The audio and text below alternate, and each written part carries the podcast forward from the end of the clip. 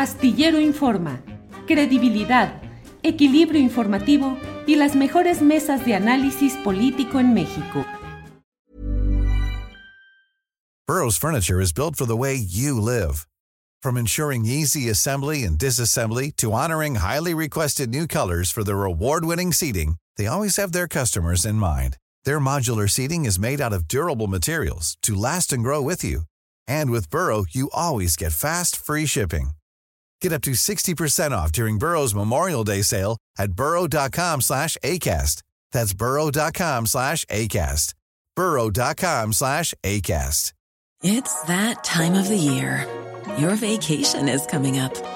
You can already hear the beach waves, feel the warm breeze, relax, and think about work.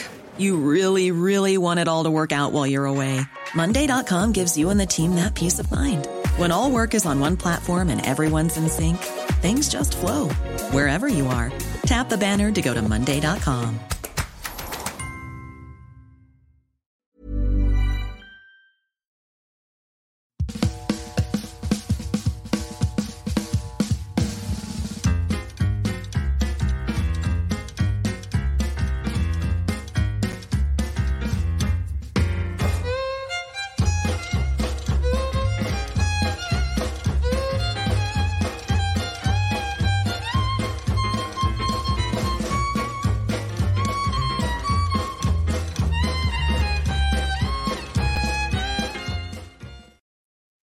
La una de la tarde, la una de la tarde en punto, y ya estamos aquí en Astillero Informa. Muchas gracias por acompañarnos en la transmisión correspondiente a este lunes 5 de febrero. Sé que mucha gente anda de descanso de puentecito y desde luego que hoy hay eh, ceremonia conmemorativa de la promulgación de la Constitución General de los Estados Unidos Mexicanos. Es un tema muy interesante que vamos a ir abordando más adelante porque pues arrecia la batalla en el Poder Judicial y el Poder Ejecutivo. Ya le iré dando los detalles acerca del discurso que pronunció el ministro Tayán hoy en la ceremonia a la que no asistió la presidenta de la Corte, Norma Piña, y estaremos atentos a lo que sucede en la tarde con el anuncio de las propuestas de reformas que presentará el presidente López Obrador. Hay mucha información, le agradecemos que esté con nosotros. Como siempre, tendremos Mesa de Periodismo, entrevistas, las secciones con Claudia Villegas y con Jacaranda Correa y arrancamos con Alex Fernanda que nos tiene un resumen informativo. Alex, buenas tardes. Hola Julio, ¿cómo estás? Feliz lunes de puentecito. Igual, puentecito, así es. Alex, ¿qué tenemos en este día? Julio, pues mira, el día de hoy el presidente de la República, Andrés Manuel López Obrador, presentará las iniciativas de reformas a la Constitución, donde busca retomar el espíritu de la Carta Magna de 1917, de acuerdo con lo que, eh, como lo ha mencionado en diversas ocasiones. Este evento está convocado para el día de hoy a las 5 de la tarde en el recinto parlamentario de Palacio Nacional. Hay temas prioritarios que el presidente eh, quiere proponer en las iniciativas, como eh, la reforma al Poder Judicial, la desaparición de algunos órganos autónomos o prohibir el consumo de drogas ilícitas. Recuerden que en julioastillero.com podrán tener toda la información puntual de lo que ocurra en este evento. Y afuera de Palacio Nacional, simpatizantes y miembros del Sindicato Mexicano de Electricistas eh, mostraron su apoyo al presidente previo a la presentación de estas reformas constitucionales que, eh, como ya lo mencioné, se van a dar a conocer esta tarde. Y como el presidente se encuentra en la Ciudad de México por el paquete de reformas, Luisa María Alcalde, eh, secretaria de Gobernación, estuvo presente en la ceremonia conmemorativa al 107 aniversario de la promulgación de la Constitución Política de los Estados Unidos Mexicanos. También estuvo presente el ministro Alberto Pérez Dayán, representando al Poder Judicial, Mauricio Curi, que es el gobernador de Querétaro, Querétaro eh, Luis Crescencio Sandoval, secretario de la Defensa Nacional, Rafael Ojeda Durán, secretario de Marina, entre otras personalidades de la política. Vamos a ver un segmento de lo que ocurrió esta mañana en Querétaro. Sin embargo, debemos hacer un llamado para que la sustancia de la Carta Magna se mantenga vigente. Aquello que los federalistas norteamericanos llamaron el espíritu de la nación. Persiste en el núcleo de la Constitución de 1917. No es posible cejar en la búsqueda de la justicia social porque somos un país de contrastes, a menudo muy vergonzosos, siempre inaceptables. El país se parte entre quienes tienen mucho y quienes no tienen nada. Imposible no reconocer la necesidad de buscar nuevas fórmulas para cortar las brechas que nos separan. Cada sentencia del Poder Judicial que obliga a quienes no cumplen con el mandato de la Constitución o de la ley a realizar lo que éstas prescriben, representa un acto democrático que honra la confianza popular en él depositada. En otras palabras, hacer cumplir la ley es uno de los actos democráticos más genuinos del servicio público. El humanismo mexicano es el derecho a ser feliz, a tener oportunidades y construir de forma libre nuestro proyecto de vida, a la inclusión desde abajo y para todos, al reparto equitativo de los esfuerzos y los bienes sociales, a consolidar y sostener una economía próspera que fecunde una sociedad más justa. Y estará en la Constitución para blindarlo de toda amenaza de retroceder. Y estará en la Constitución para dejar en claro al mundo que en México el Estado es el garante de la protección de los derechos sociales. Y estará en la Constitución para demostrar que la cuarta transformación tiene una concepción política de trascendencia histórica. Pasando a otro tema, el día de hoy Xochil Gálvez estuvo en Washington por una invitación de The Wilson Center. En la página de este evento se mencionó que eh, a nombre de diversas organizaciones tendrían una conversación con Xochil Gálvez en representación de Fuerza y Corazón por México en temas de migración, energía, seguridad y la plataforma política de su partido, si es que ella llega a ganar las elecciones presidenciales. En redes sociales, Xochil compartió un post, bueno, dos de este evento y en este momento los vamos a ver. El primero dice así, México y Estados Unidos siguen siendo socios, pero no aliados. Estoy convencida de que nuestros intereses en común en migración, seguridad y comercio no avanzarán con el populismo del gobierno mexicano. Tenemos que trabajar unidos para fortalecer nuestra cooperación y amistad. Y en un segundo post, ella publica lo siguiente. Los amigos se tienen que decir verdades incómodas. Durante muchas décadas, la mayoría de los mexicanos percibíamos a la fortaleza de Estados Unidos como el mayor riesgo a nuestra soberanía como nación independiente. Hoy la mayor amenaza a la soberanía y a la gobernabilidad en México es el poderío e influencia del crimen organizado. En breve vamos a tener más información acerca de esta, este evento donde participó Xochil Gálvez. Por otro lado, organizaciones de transportistas iniciaron esta mañana manifestaciones en algunas carreteras del país para exigir mayor seguridad en las carreteras. Temprano se realizó un bloqueo en la autopista México-Querétaro a la altura de Tepotzotlán. Sin embargo, la circulación se restableció poco después. Por otra parte, miembros de la Alianza Mexicana de Transportistas eh, protestaron en al menos 10 puntos de Chiapas, colocando sus unidades a la orilla de la carretera sin realizar bloqueos. También hay movimientos en las carreteras de Coahuila, Chihuahua, Monterrey, Michoacán y Jalisco.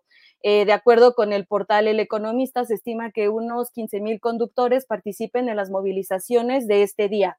Finalmente, la mañana de este lunes se registró el asesinato de un conductor de la ruta Chilpancingo-Petaquillas, el daño hacia un chofer en la ruta Chilpancingo-Chilapa y la incineración de un taxi con el conductor adentro de en Boulevard Vicente Guerrero.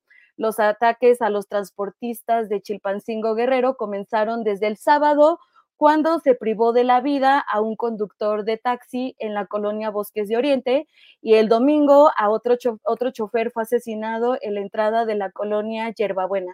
Julio, regresamos contigo y recuerden que toda la información la pueden encontrar en juliastillero.com.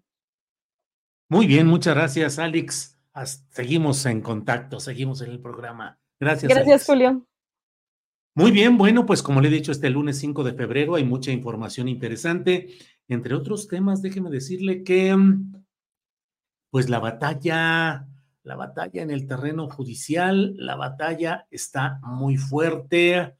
Eh, creo que lo que estamos viendo hoy son discursos, ausencias, presencias, manejo de escenarios ceremoniales diferentes y de ello vamos a ir hablando a lo largo de este programa. Por lo pronto, déjeme ver en cuanto esté listo Alberto Escorcia, que vamos a platicar con él y déjeme decirle, eh, pues particularmente lo que se refiere a, mm, platicamos con él el viernes pasado, eh, dio una serie de consideraciones, señalamientos, pues muy fuertes, pero mire, luego puso este tuit si no me equivoco, fue el mismo sábado en la tarde. Es un tuit en el cual habla acerca de la manera en que está eh, generándose toda esta serie de eh, señalamientos respecto a el manejo de las redes sociales, los intereses de quien lo manejan con cierto sentido político. Y ha dicho Alberto Escorcia, muchas de las revelaciones que he hecho son a petición de personas que trabajan en la presidencia de México. Y tres personas de la familia presidencial me pidieron en su momento investigar esto, porque los desinformadores hablan en nombre de ellos. Lo mismo me pasó con Peña Nieto. Así es que, pues me parece que hay todavía buen material para platicar con Alberto Escorcia, quien está aquí y a quien saludo con gusto. Alberto, buenas tardes. Buenas tardes, Julio, ¿cómo estás? Gracias por la invitación y por este espacio para aclarar. Bueno, así que soy todo oídos. Ah, pues Alberto, que ya viste que hubo una serie de reacciones, algunas les vamos a dar eh, comentario mañana que nos han pedido expresar lo que a su interés conviene en una especie de derecho de réplica. Y bueno, pero hoy sobre esto que añades, ¿De qué se trata, Alberto? Bien, eh, hubo un episodio particular en México donde el presidente López Obrador eh, atacó a Twitter, la empresa, diciendo que no borraba los bots y que estaba detrás una serie de declaraciones muy inflamatorias, ¿no? Digamos que necesitaban aclararse y hubo una especie de conflicto especialmente con la señora Beatriz Gutiérrez Müller, ¿no? Esta, la esposa del presidente, y una persona que trabaja en un área específica de la presidencia, espero entiendan que no puedo decir el nombre, eh, me pidió ser intermediario entre Twitter y la presidencia de México para, digamos, desahogar este, ese conflicto y encontrar una especie de, solución. Hice ese papel, eh, hubo una especie de diálogo, ya después ya no me puedo responsabilizar de lo que pasó después, pero justamente en esa interacción entre ir allá y acá, ¿no? Este, como llevando los, dos mensajes, ¿no? Para que se entendieran esas dos partes, que a mí me pareció relevante la confianza ¿no? y la importancia de ese trabajo. Ahí me enteré que, de acuerdo a esta persona que trabaja en presidencia, el, presidente estaba muy preocupado por la red AMLO, que él no aprobaba ese tipo de, comportamientos o de ataques digitales, es lo que decía esta persona. Este, y me pidieron investigar, ¿no? Pues quién estaba detrás de la red AMLO. Y justamente fue que investigué este, ese tema. También la señora Beatriz este, me escribió en su momento para pedirme una asesoría breve, y también este, otra persona que trabaja en presidencia y que es asistente de Andy, el, hijo intermedio de AMLO, me parece. Y en su momento, eh, por Twitter, eh, entrevisté a José Ramón eh, para preguntarle al respecto. Entonces, creo que tengo un panorama de realmente cómo funciona la red AMLO, que no tiene ninguna relación con la presidencia, pero sí con probablemente con el área de Jesús Ramírez Cuevas Julio.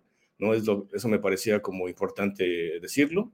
Eh, tengo toda la documentación, este, las entrevistas que hice, las pruebas, obviamente, que también se las presenté a presidencia en una presentación que hice ahí este, directamente con esta persona. Y bueno, creo que es como de interés público. También en el caso de Peña Nieto, en su momento tuve que hablar con un representante de Alejandra Lagunes, porque decías que me señalan que yo soy la desinformadora. Y yo le dije a ese emisario, ¿no? Que trabajaba para Alejandra Lagunes, bueno, yo he investigado y no creo que esta señora no tiene nada que ver pero sí, varios gobernadores, sobre todo el senador Penchina, eh, Chong, eh, Omar Fayad, eh, muchas personas que querían quedar bien con Peña Nieto y organizaban y pagaban estas operaciones de desinformación, de ataque a activistas y a periodistas como Carmen Aristegui. Y creo que lo mismo está pasando en, la presidencia de México, Julio. Alberto, ¿tienes pruebas de todo esto que estás diciendo? De el mensaje que te envió la señora Beatriz Gutiérrez Müller, las reuniones que tuviste ahí, ¿tienes pruebas de ello? Sí, sí las tengo, Te las puedo mostrar a ti, no, las puedo mostrar públicamente, pero te las puedo mostrar a ti, digo, con respeto y, y con profesionalismo, ¿no? Para que quede claro. ¿Cuál es la intención de dar a conocer todo esto, Alberto? Pues que he vivido muchos años de persecución, ¿no? que he estado muchas veces en riesgo por investigar este tema, pero también para ser transparente con la gente de, qué pasa en realidad.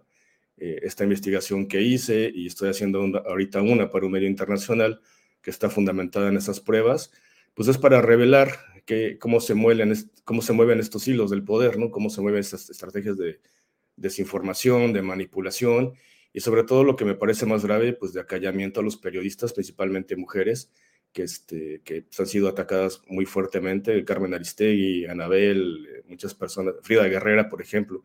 Este, creo que la sociedad se merece saber qué pasa con esto. Y sí, con todo gusto te las muestro a ti y a su momento se harán públicas en este reportaje de este medio internacional, Julio. ¿Te pagaron por esa asesoría de la actual administración federal?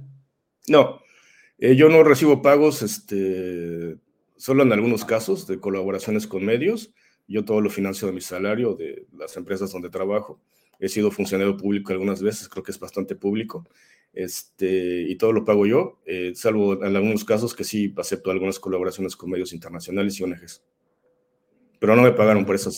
Fue voluntario, porque me pareció de, de interés público era importante hacer esa labor de intermediación. Y creo que el representante de Twitter en México en ese momento puede comprobar esta labor. ¿Quién era el representante en ese momento? Hugo Rodríguez Nicolat. Ah, Hugo Rodríguez Nicolat. Eh, en esencia, lo que muestras o lo que viste, lo que nos dices, es eh, que la red 4T, la red AMLO, eh, opera fuera de los parámetros de lo que desea Presidencia de la República y que más bien es impulsada por la oficina de Ramírez Cuevas. ¿Por ahí va el asunto?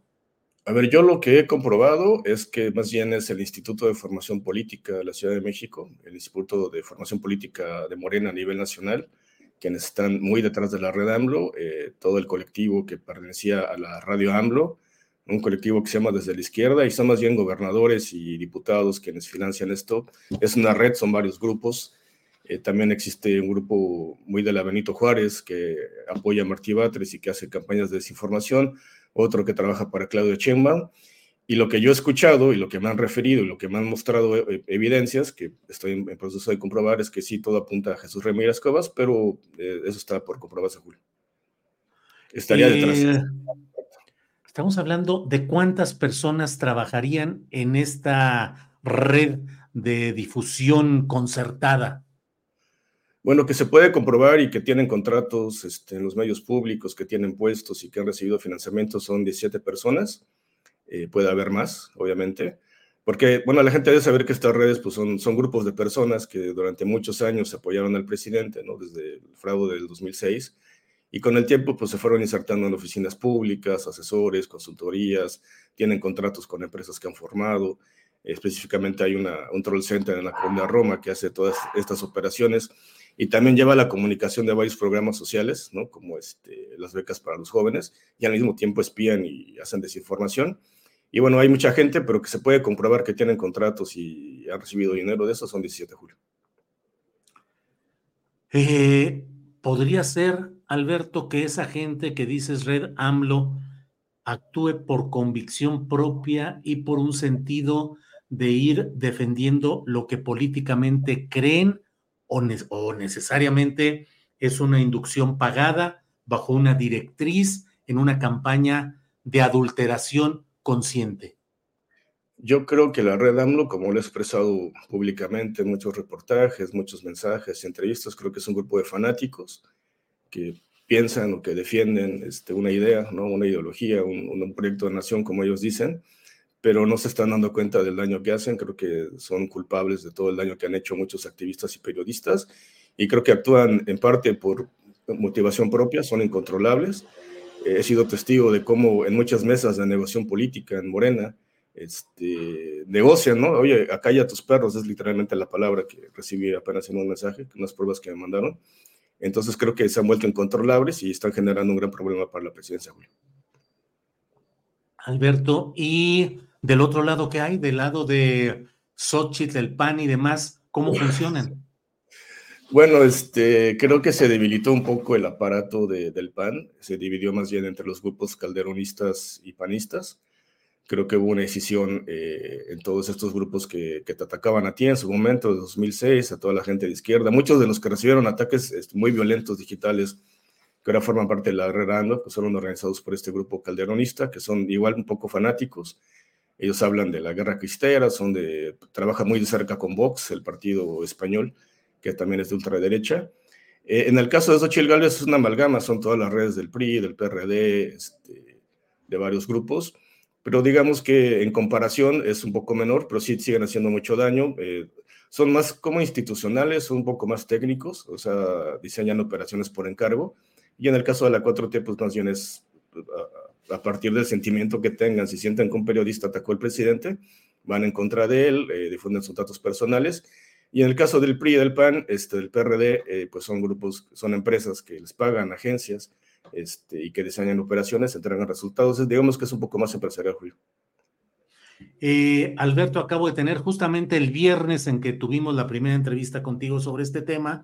Tuve también luego una entrevista con Anabel Hernández y yo mi postura fue la de pedir pruebas concretas de lo que se estaba diciendo, porque yo sí creo que cuando algo se hace público, pues también hay que sustentar con pruebas que se hagan públicas lo que ahí se está diciendo.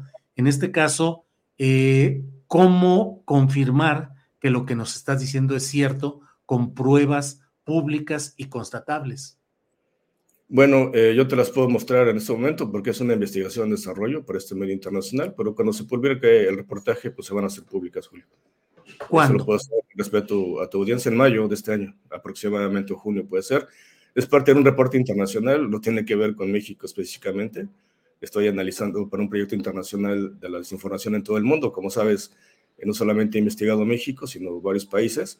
Y lo de México tiene relevancia porque muchas de las técnicas y los actores que desinforman en México este, se exportan a otros países, Julio.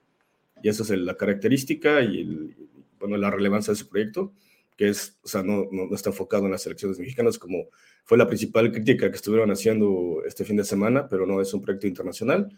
Y en su momento bueno, va a ser un reportaje bastante fuerte, pero bueno, ahí está este, es mi oferta para la audiencia y el respeto, digamos, a tu programa. Yo también creo que se deben mostrar las pruebas en este momento te las puedo mostrar a ti y después eh, públicamente serán visibles. Bien, bueno, pues Alberto, como siempre, agradecidos de poder platicar contigo y seguimos atentos y en espera de todas esas pruebas. Gracias. Sí, claro, muchas gracias. Y también gracias por el apoyo de empezar a recibir muchas donaciones. Aprecio mucho a la gente. Como he dicho, yo me pago solito este trabajo. Se puede comprobar. Creo que en la Hacienda pueden ver todo, ¿no? Hasta, hasta mis calcetines. Y gracias a la audiencia, a toda la gente que donó. Muchas gracias, Julio. Al contrario, gracias. Bueno, pues ha sido Alberto Escorcia. Nos quedamos con esta eh, eh, primera entrevista que hicimos el viernes. Quedó este otro tema que me pareció interesante. Bueno, lo vemos y esperamos a que veamos esas pruebas. Como digo, lo público, hay que probarlo también públicamente. Ya iremos viendo qué hay sobre esto. Pero eh, bueno, pues es la una de la tarde con 22 minutos. Y antes de ir con Jacaranda Correa, más o menos en unos 10 minutos. Déjeme eh, plantear eh, ante ustedes algunos comentarios que tengo sobre lo que ha sucedido hoy. La batalla judicial, como sabemos, va cabalgando a todo galope. Hay una confrontación muy clara, la postura de la llamada 4T que propone una reforma judicial, lo cual hoy será presentado en la tarde, a las 5 de la tarde, por el propio presidente López Obrador, un paquete, un conjunto de propuestas de reformas constitucionales que incluyen lo referente al Poder Judicial Federal. Pero hoy ha sucedido algo que me parece que vale la pena tenerlo en cuenta en sus detalles y en sus características. Resulta que la conmemoración tradicional de la promulgación de la Constitución Federal Mexicana, que se hace los días 5 de febrero en el Teatro de la República, en la ciudad de Querétaro, donde justamente se realizó todo ese proceso constitucional original, es, había ocasiones en las cuales solía decirse, la República se ha eh, concentrado, la República se ha reunido porque todos los poderes políticos del país se reunían ahí, en ese lugar, en el Teatro de la República, para mm, eh, una ceremonia protocolaria de respeto y adhesión a una constitución que cotidianamente ha sido violada por los diferentes factores sociales, políticos y económicos de gran poder y que es una constitución que ha ido sufriendo una serie de modificaciones y que en algunos de sus artículos sustanciales o han sido ya modificados a, a conveniencia de esos poderes políticos y económicos o bien simple y sencillamente en la vida cotidiana son eh, olvidados o relegados esos conceptos. Dentro de esa, esas ceremonias de una adhesión hueca, hipócrita, en muchas ocasiones llena de discursos rimbombantes del respeto a la legalidad, el Estado de Derecho y la, la supremacía, el gran valor de los juzgadores, de la Corte, del Poder Judicial. Dentro de todo ello, la verdad es que esas ceremonias eran para consumo de los medios de comunicación y de las apariencias políticas que ensalzaban todo ello. En esta ocasión, el presidente de la República decidió no ir a Querétaro porque dijo se quedaría en la Ciudad de México para presentar su propuesta de reformas constitucionales. Eh, hubo desde luego voces que hablaron de cómo es posible que se desfonde el sentido de esas ceremonias republicanas. La República está reunida por la ausencia del presidente de la República. Bueno, pues allí estaban esas voces muy eh, desgarradoras, algunas de ellas en términos mediáticos, de cómo empieza a dañarse el tejido de los protocolos políticos por la ausencia del presidente López Obrador, pero resulta que tampoco estuvo la presidenta del Poder Judicial, que es eh, Norma Piña. Usted sabe, Norma Piña, que llegó, recuerdo que yo a los pocos minutos de la elección en enero del año pasado, eh, yo puse Piña, es Peña, uy, hubo enojos por todos lados, pero bueno, lo cierto es que desde la llegada de Norma Piña a la presidencia de la Suprema Corte de Justicia de la Nación, se ha desatado una mm, serie de decisiones y de posturas del Poder Judicial Federal que embonan con lo que en otros países es la guerra de ese Poder Judicial contra un Poder Ejecutivo que tenga tintes, esencia o fuerza progresista de izquierda o democrática. Lo estamos viendo con una frecuencia que eh, el tiempo no nos da, ojalá lo podamos platicar un poco más adelante, cómo el subcontinente latinoamericano está hoy, en estos momentos, descomponiendo su institucionalidad, su gobernabilidad, su eh, fluir institucional debido a intereses externos que están alterando la vida política en Chile, con los incendios, provocados, intencionales, con el deseo de golpear a un gobierno de progresista débil y con impericia como es el de eh, Boris en Chile, pero bueno, es un golpeteo ahí. En Argentina, con la llegada de este hombre lunático, eh, Milei como presidente de la República, en Ecuador, en Bolivia, en Perú, en Guatemala, hay muchos factores que a una persona em, ignorante de la realidad política nacional e internacional, como podría acusarme alguien a mí, pues pareciera que hay un cerebro central, una máquina central, una estrategia que está generando conflictos y problemas en buenas partes, en buena parte del subcontinente donde hay gobiernos progresistas de izquierda o democráticos, y en México estamos en presencia también de todo ello.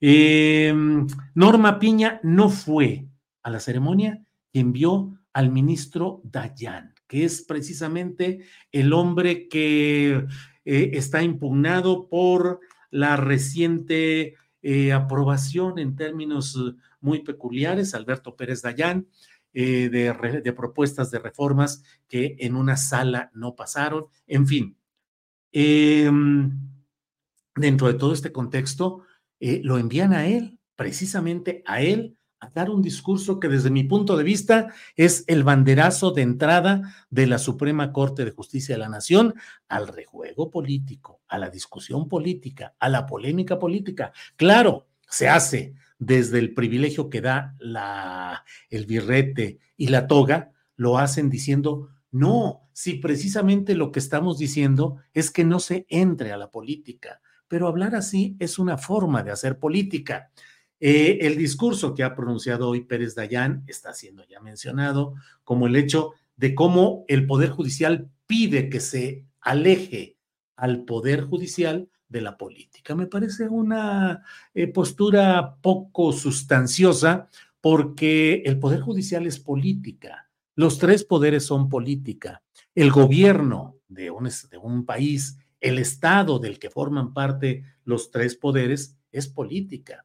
Podrá decir o debió decir, desde según mi punto de vista, el ministro Pérez Dayán, que hay que alejarlo del partidismo o de las facciones eh, partidistas. No es lo mismo la política que el partidismo. La política se hace en muchos lugares. Digo, para no ir tan lejos y no nos entretengamos demasiado en ello, pero hay más de dos mil años de que una institución está haciendo política cotidianamente, que es la Iglesia Católica Apostólica y Romana, con el Papa manejando política y políticas históricamente. Entonces, la política va más allá de este tipo de actitudes y de posturas, pero no queda ahí todo el discurso del el ministro Pérez Dayán, sino que hay una serie de señalamientos que descansan en esa eh, tesis, mm, ¿qué le diré? Poco mm, eh, muy radicada en la idea de un poder judicial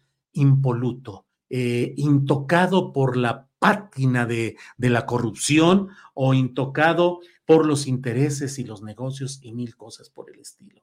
Este ministro presidente de la, Supre, de la segunda sala de la Corte dijo que los magistrados no deben ser elegidos mediante voto popular como lo propone el presidente López Obrador. Eso es asumir una posición política.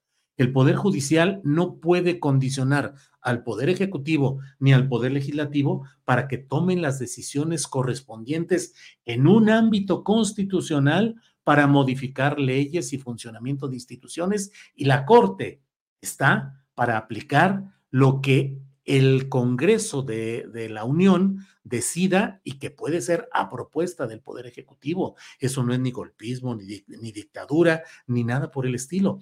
Es el diseño constitucional en el cual se está viviendo. Pero por otra parte, híjole, de verdad que esa frasecita yo la escuche de quien la escuche, incluyendo a veces del propio presidente López Obrador. Eso de que nada por encima de la ley, nadie por encima de la ley es una frase cajonera y esa misma fue repetida hoy. No puede estar ningún poder, nada ni nadie por encima de la Constitución. No permitamos que esto se olvide o se confunda. Luego por ahí se habla mucho de ese, eh, ese, esa frase en la cual se dice, el que se sube a los caballitos o al carrusel se pasea. Y aquí la Corte está decidiendo entrarle al carrusel de la política. Claro, Felipe Calderón de inmediato dijo, caray, qué discurso tan impactante, qué buen discurso, dijo Felipe Calderón. Argumentación impecable, poderosa, más en el contexto de quien lo dice, el ministro. ¿Cuándo y en dónde escribió el expresidente de México en sus redes sociales? En fin. Eh, son planteamientos de una indudable carga política, carga partidizada, carga facciosa, que se está colocando abiertamente esta facción de la Suprema Corte de Justicia de la Nación en el debate político, en la discusión, en la polémica, y ahí sí, pues ahora sí que lo que suceda ya lo iremos viendo. Por otra parte, hoy a las cinco de la tarde ya veremos lo que contesta el presidente López Obrador, que tiene preparada la propuesta de un paquete en el cual se incluyen propuestas en la reforma del Poder Judicial que ya han sido filtradas en varias ocasiones, pero eh, que en esencia pues buscan cambiar todo este sistema de privilegios y de eh, una élite, y lo digo, en la élite federal y en las estatales es lo mismo. Hay una corrupción asentada en la mayoría de los estamentos de los poderes judiciales. El dinero es lo que hace funcionar muchas cosas. Claro, pomposamente se leen y se hacen las sesiones en las cuales considero y el artículo y conforme a la interpretación y la jurisprudencia, pero en esencia el Poder Judicial eh, Federal y los poderes de los estados han sido factores de retraso de la impartición de justicia y por otra parte factores de gran desasosiego social porque la injusticia ha estado absolutamente generalizada en todos esos terrenos. Entonces, vamos a estar atentos a lo que suceda. Eh, vamos en unos segunditos ya con eh, la Caranda Correa, pero antes de ello déjeme decirle nada más un leve apunte. ¿No ven ustedes concatenación, es decir, una, una pauta, una pauta mediática y política? La DEA filtra información sobre el presunto, eh, la presunta entrega de fondos económicos de un, uno de los grupos del crimen organizado, la campaña presidencial de López Obrador en 2006. Lo publican sincronizadamente o coincidentemente, como usted lo quiera ver, tres medios internacionales. Coincidentemente, tres medios. Filtración de la DEA. Preparan el terreno para qué. Solo le digo, hoy Xochil Gálvez está en Estados Unidos y se ha reunido hoy con una de las vertientes del Center, del Wilson Center, de grupos de intelectualidad intervencionista que se dedican a analizar y a proponer políticas públicas para las autoridades de su país, entre otros temas, y ahí Xochitl Gálvez agarra el balón que le fue siendo preparado para señalar el gran problema del narcotráfico y la infiltración en los poderes públicos de México. Ella ella que forma parte de la corriente y del grupo político relacionado con eh, Genaro García Luna, y bueno, pues hablando de todo esto. Bueno, déjeme ir viendo por aquí, ya estamos, ya está Jacaranda Correa, a quien saludo con mucho gusto. Jacaranda, buenas tardes. Hola, mi querido Julio, ¿cómo estás? Bien, Jacaranda, aquí empezando el lunes con mucho entusiasmo, eso sí que ni qué. es que sabes que hoy hemos tenido un problema con internet tremendo. Aprovecho para decirle a Telcel que qué onda, porque la verdad es que tiro por viaje problemas con internet, se va la señal, o nos han dicho que es un problema de que se robaron la, este, todo el cableado, en fin, muchos problemas, pero bueno, ya estamos aquí, mi querido Julio. ¿Cómo estás? ¿Cómo te va en este día este feriado o, festivo? ¿Cómo pues te va? Chambeando. Bien, con la ciudad tranquila, aquí en la Ciudad de México, poco tráfico afortunadamente, pero puestos como siempre para trabajar y para estar aquí metidos en nuestra programación habitual. Así es que, ¿qué nos dices, Jacaranda? Bueno, pues mira, mi querido Julio, eh, tal como hemos venido platicando desde, desde que comenzó este año, eh, señalábamos que este 2024 va a ser muy importante en términos eh, de geopolítica, ¿no? Por todas las elecciones que van a confluir, más de la mitad del planeta, y decíamos que siete de esas elecciones son aquí en América Latina, incluyendo el nuestro, y pues ayer eh, pues ocurrió una de esas primeras siete en este continente nuestro, querido Julio, la del Salvador, que la verdad a miles nos ha dejado helados, eh, estupefactas, ¿no? O sea, en mi caso, eh, pues realmente estoy así como sorprendida, ya lo había comentado este, la vez pasada, porque creo que esta elección, Julio, marca un antes y un después en nuestras democracias eh, latinoamericanas, ¿no? Porque en este pequeño país de apenas 6 millones y medio de, de habitantes, ¿no?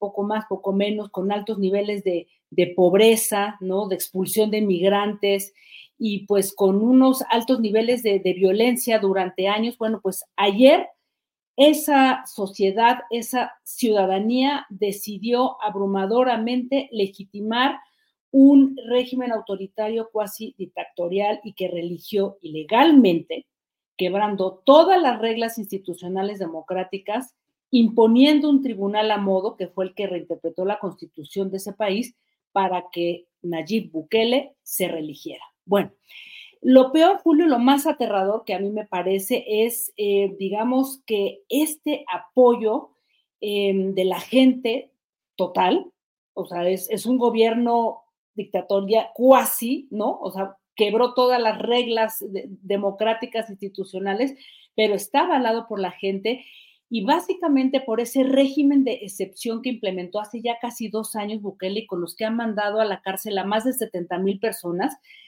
Mucha gente, ciertamente, eh, pues eh, pertenecientes a muchísimas pandillas, sobre todo a esta temida Mara Salvatrucha que tanto daño le hizo a un país y que por años los mantuvo en un estado de terror, ¿no? Y bueno, pues mucha de esa gente está en la cárcel. Eh, ese régimen de decepción, como le llama Bukele, ciertamente limpió las calles de violencia y eso es incontestable. La gente se siente tranquila y por eso pues le ha votado sin importarle si violó la constitución, si es un autoritario, mentiroso, etcétera, etcétera.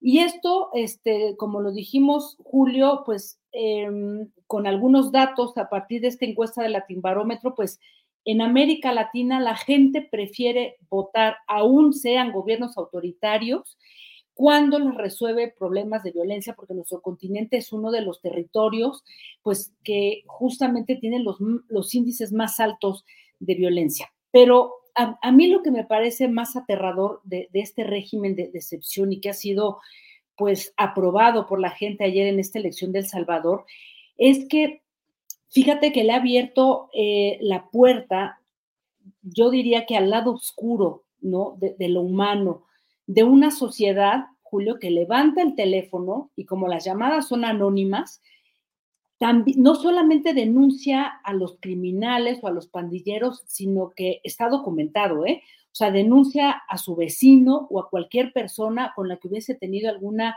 confrontación legal o personal para saldar cuentas. Y de estas personas hay miles. De hecho, hay todo un, una serie de, documentación que ha estado haciendo nuestro colega Cedric Raciel ahí en el país, junto con Juan Diego Quesada, sobre todas estas historias, son reales, también varias organizaciones no gubernamentales. Y lo más terrible es que mientras se decide si son culpables o no, bueno, pues mientras permanecen en la cárcel por meses, meses, meses y meses, y bueno, mientras están ahí, si bien les va, llegan a estos juicios, que además son juicios sumarios, porque se ha explicado y se ha demostrado que son 100 personas y un solo juez decide para esas 100 personas si son culpables o son inocentes. Y mientras tanto, hay un montón de personas que están muriendo en, las cárceles. También hay una serie de, reportajes y de, documentos que han, que han hecho varias ONGs de cómo la gente ahí en esas cárceles de Bukele duermen parados, ¿no? Se turnan para estar sentados un rato y dormirse porque hay, o sea, hay una saturación de las celdas, hay muchísima este, gente mezclada, inocentes con pandilleros. Y bueno, pues eso ha llevado a que estén muriendo sin abogados, sin ver a sus familias.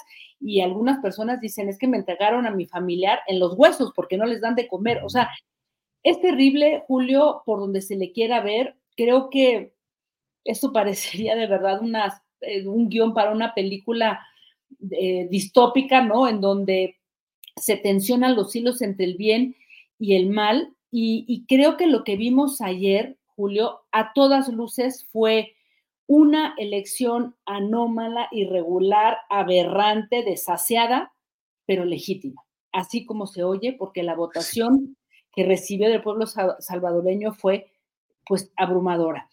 Y esto, Julio. Oye, Jacaranda, sí, todo esto que dices lleva a una reflexión complicada porque estaremos en el momento en el cual los derechos humanos eh, estén quedando a un lado ante la urgencia social de mano dura para solucionar problemas como los del crimen organizado. Es decir, estamos entrando a una etapa en la cual se privilegie ya la seguridad pública sobre derechos humanos.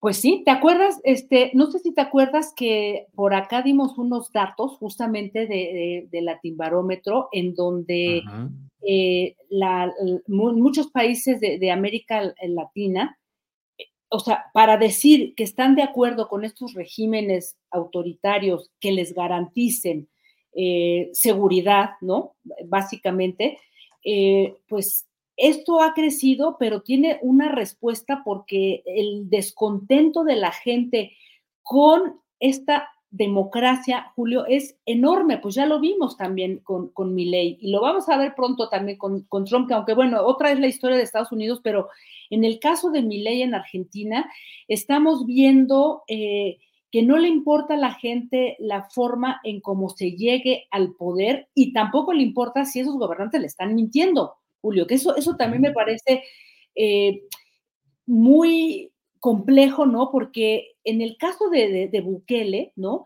Que a mí me gusta mucho el, el, título de esta, de esta serie que ya la había yo recomendado la vez pasada, la de los colegas de Lilo, que hicieron esta gran investigación, le pusieron El Señor de los Sueños, Bukele, El Señor de los Sueños, y a mí me, me gustó el título porque efectivamente, a partir de, vamos, o sea, de, de, de como de realidades paralelas, diría el, gobierno de Trump en su momento, ¿te acuerdas esta frase que fue muy célebre de las realidades paralelas? O sea, pareciera que eh, eh, la verdad ya no importa porque además en el caso de Bukele, ok, o sea, sí ha limpiado las calles, ¿no? De, de violencia, como lo dijimos, pero acuérdate tú todo el drama que hizo Julio con este asunto de, la criptomoneda Bitcoin, que supuestamente iba a transformar toda la economía para que la gente eh, viviera a través de esta llamada economía circular. Y pues no fue cierto. O sea, en realidad solamente generó todo un ruido, una cortina de humo y además cada vez que daba sus conferencias las hacía en inglés, ¿no? Una cosa rarísima.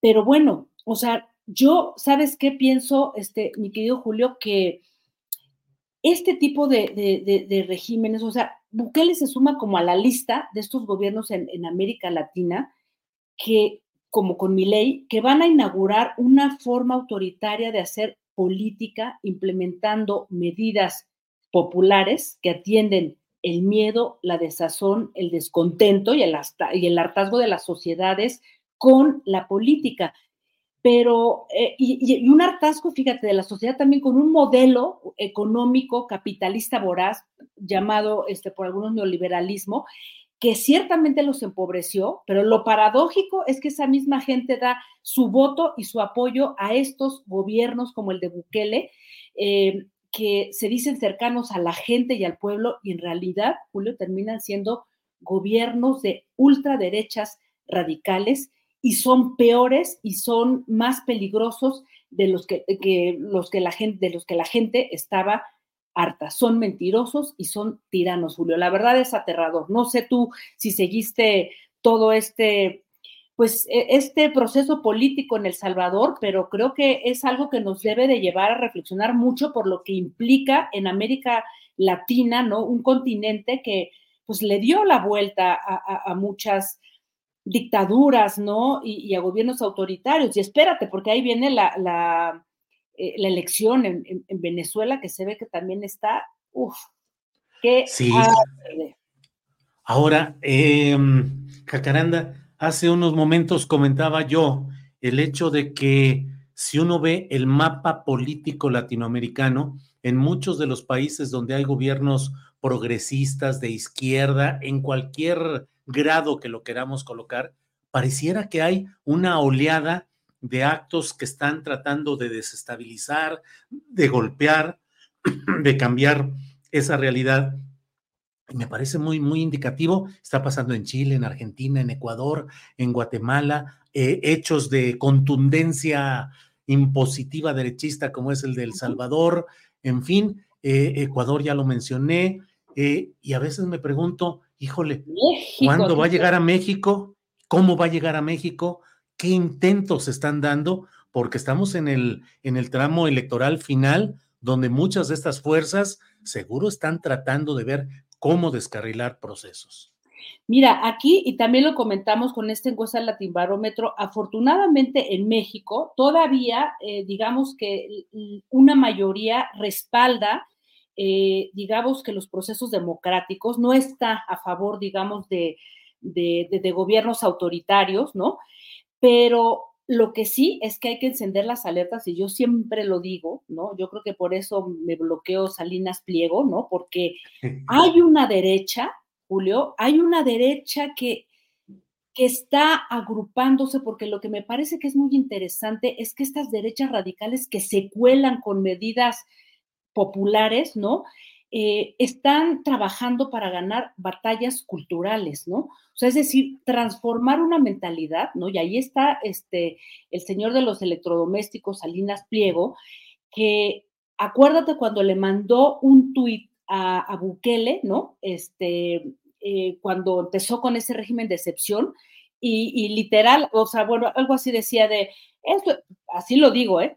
tal cual como lo escribió este señor, eso es tener huevos, este, y luego decía, finalmente la autoridad opta por, este, por joder a los delincuentes, y bravo, Bukele, y no sé qué, ¿no? Y, luego también, digamos que creo que aquí estamos viendo, pues sí, Xochitl Galvez y lo de, bueno, también, o sea, toda esta oposición, pero, pero creo que hay otro entramado de intereses que realmente apuntan a estos gobiernos libertarios, ¿no? Como se hacen llamar, que pueden ser muy peligrosos, Julio. Y, no perdamos la vista lo que está haciendo Salinas Pliego con su esa Universidad de la Libertad, así se llama.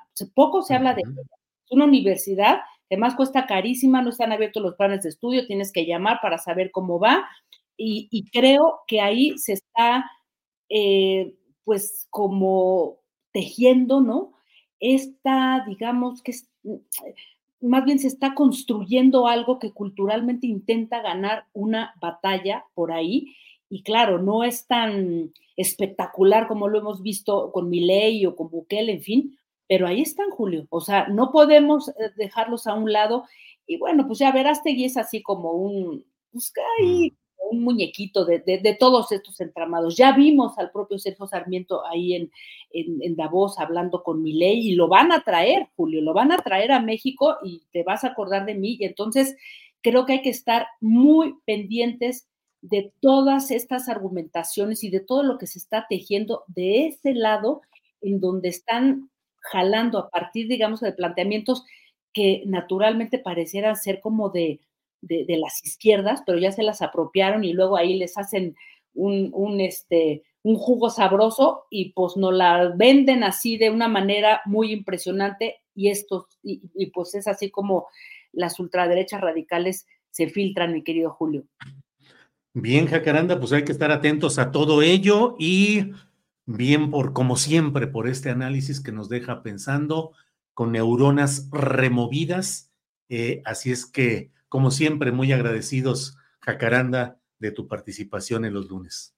Un abrazo, mi querido Julio, que estés muy bien. Ya te queremos ver ganando el maratón, ¿eh? Espero que te sigas ah, preparando. Medio maratón, medio maratón. Ah, bueno, medio. No importa, mi querido Julio, pero tienes que estar bien, este, ducho y, este, muy bien preparado ahí. Perfecto. Muy bien. Ya te ya avisaré cuando, si es que lo hago o no lo hago, pero ahí estamos puestos. Gracias, ah, Jacaranda. nomás un brevísimo anuncio para decir a la gente que aún ve la tele y los que no, pues también, o sea, decirles que con Debate 22 vamos hasta marzo, hay algunos ajustes de la programación, tendremos un programa en la Secretaría de Cultura y regresamos con Debate 22, con temas de actualidad que les van a interesar mucho hasta marzo. Así es que muchas gracias y nos vemos el otro lunes, Julio. Gracias, Jacaranda, hasta pronto. Gracias. Bien, pues eh, es la una de la tarde con 51 minutos, una de la tarde con 51 minutos. Recuerde que eh, seguimos ahora con Claudia Villegas y luego tenemos nuestra mesa de periodismo. Hay muchos asuntos interesantes que vamos a tocar. Eh, Claudia Villegas, directora de la revista Fortuna, compañera en la elaboración que hace dos veces a la semana de su programa Economía Social aquí en Canal Astillero. Claudia, buenas tardes. Buenas tardes, querido Julio. ¿Cómo están? ¿Cómo están todos y todas? Aquí saludándolos en este día de asueto en el que podemos estar un poquito más relajados observando la información, Julio, pero hay mucha.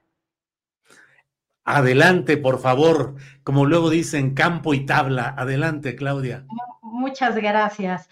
Julio, fíjate que ahora que fue Xochil Gálvez allá a Nueva York y que vimos pues todas estas eh, pues escarceos y, temas que estuvieron analizando allá.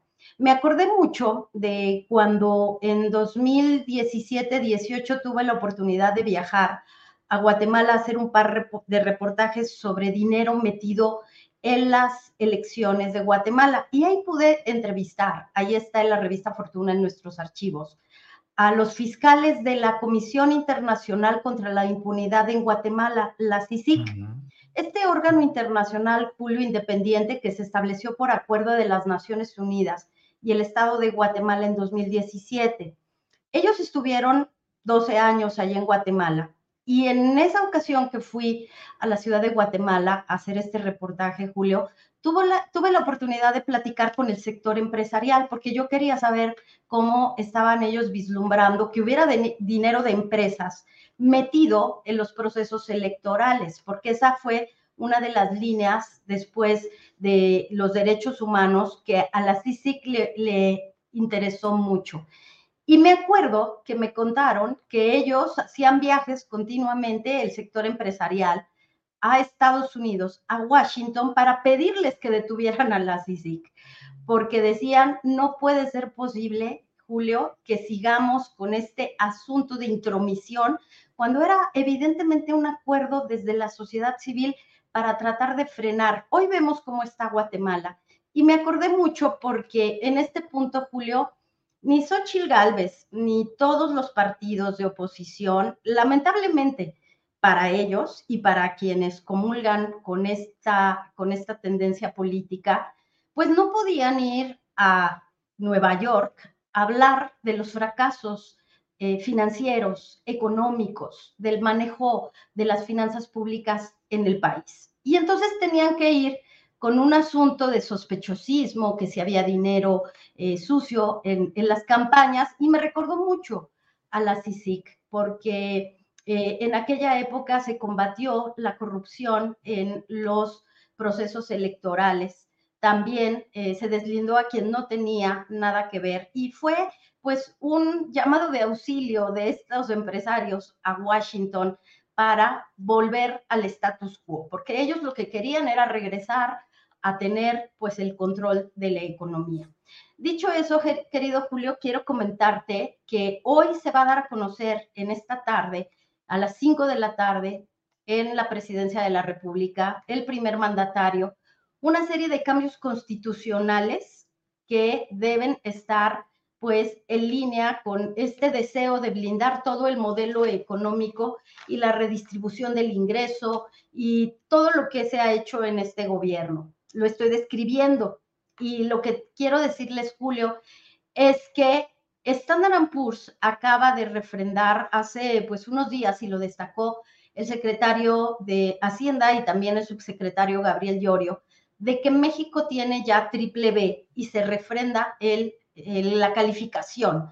Le pido a producción si nos puede mostrar la tabla que nos muestra de Standard Poor's cuáles son los diferentes niveles que tiene el grado de inversión de la deuda mexicana. Como podemos ver, estamos pues en el espectro de que tenemos grado de inversión y que en esta escala de Standard Poor's estamos bien posicionados, pero nos faltaría ser A, nos faltaría ser doble A, nos faltaría ser triple A. Podemos bajar a triple B menos y después vendría el grado especulativo en el que se ha ubicado Brasil, en el que se ha ubicado Argentina. Y algo que llama la atención, Julio, es que en el reporte de Standard Poor's que todos festejamos, otra vez nos fuimos a leer la letra chiquita, fíjate que tiene una frase que a mí me preocupa mucho. Este grado de inversión se mantendrá siempre y cuando no se presenten eh, eh, reformas de gran calado, que mejoren o perjudiquen el entorno de negocios en México o que afecten la tendencia del crecimiento económico en un año electoral, también para Estados Unidos, el principal socio comercial del país. Como vimos, Julio, pues ya tenemos eh, pues confirmado que Estados Unidos en un año electoral no cayó en recesión. ¿Cuál puede ser el riesgo de que hoy por la tarde se, hable de estas reformas constitucionales de gran calado. No va a pasar nada porque pues no alcanza el tiempo en este gobierno todavía y Standard Poor's estará pues pendiente. Insisto, solo estoy describiendo lo que puede ser una consecución de hechos, querido Julio, que tienen que ver con estas eh, reformas económicas de gran calado, que pueden ser pensiones, que ameritará gasto fiscal, que pueden ser la reforma al sector eléctrico, que también puede afectar el clima de inversión. Esas son las cosas, Julio, que observan las agencias calificadoras. Insisto, es una letra chiquita que está ahí en la calificación y que podría llevarnos a lo mejor a un ajuste o podría no. Pero en el momento en que va Xochitl a Nueva York, bueno, el status quo de las finanzas públicas está bien, pero podría no estarlo, Julio. Híjole, pues sí, ahí están los vasos vinculantes de lo que es la situación económica y la situación política, lo complicado que resulta, Claudia, poder impulsar reformas profundas en un sistema económico, político y social cuando cualquier eh, contratiempo o interpretación negativa de los mercados, de los grandes capitales, te castiga y eso genera turbulencia social, problemas. Eh, ahí está lo difícil, reformas profundas, reformas eh, no tan a fondo, mantenimiento de el equilibrio que necesitan los inversionistas, son profundas discusiones, Claudia. Y lo que necesita el país, querido Julio, porque hoy escuché dos veces el discurso del ministro Pérez Dayán allá en Querétaro y me gustó la frase que dijo, militancia y judicatura no, eh, no pueden ir juntas, pero me llamó la atención que él hablaba en neutro y en general sobre el derecho de las personas, incluso evocando a Alexander Hamilton, este padre de la democracia en Estados Unidos. Pero, ¿por qué no el ministro Pérez Dayán hizo también un alto en el camino, como lo hizo el secretario de Hacienda? Eh, yo siento que a veces Rogelio Ramírez de la O lo dice como una especie de mantra a cumplir. Los intereses de la Secretaría de Hacienda, del gobierno federal, están siempre separados de los intereses del poder económico. ¿Por qué no hoy Pérez Dayán dijo, también la judicatura debe estar separada del poder económico? Porque la justicia en este país, Julio, no se ejecuta igual para los que tienen que para los que no tienen. Y ahí los vimos en la madrugada, en, la Suprema Corte de Justicia, en las salas, esperando para poder dar eh, sentencias o para poder dar pasos en la Suprema Corte de Justicia que beneficiaran al poder económico. Eso no pasa con la gente pobre en este país. Y me refiero a esto, Julio, porque la reforma al sector eléctrico, en donde se dio un voto de calidad para declararla inconstitucional, bueno, pues va a generar muchos problemas que ya se habían comenzado a reducir, porque las empresas debían adaptarse a un marco legal.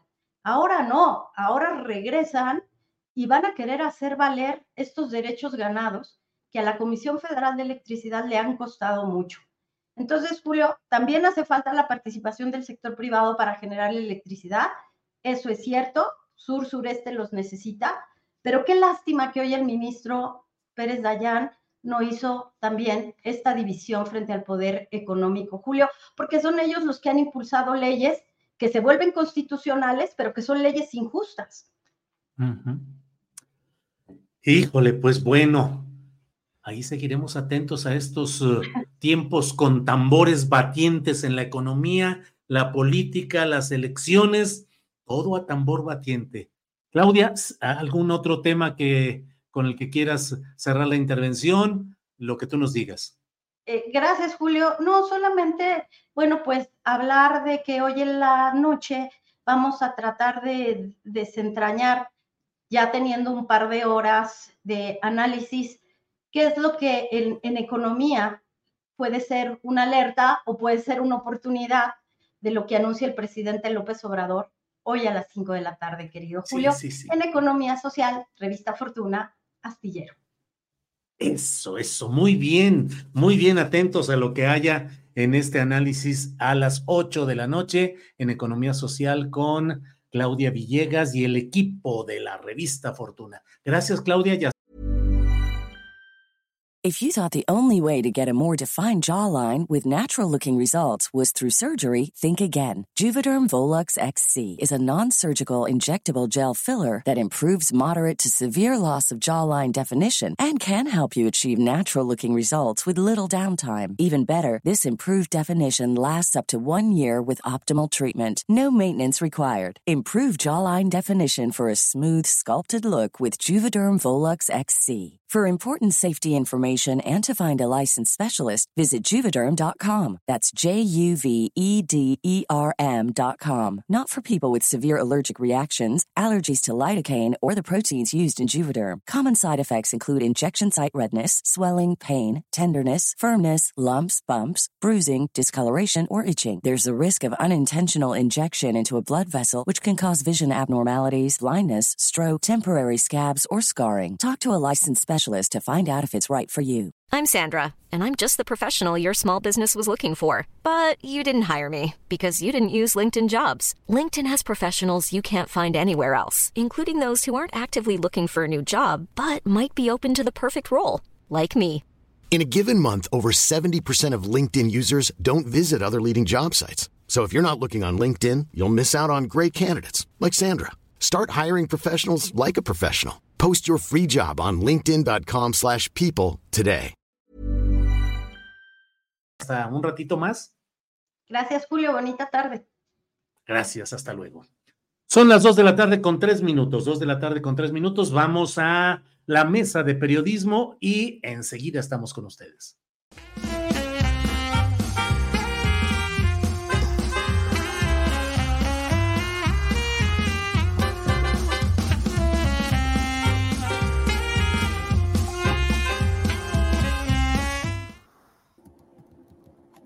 Bien, ya estamos aquí de regreso. Gracias por estar aquí presentes.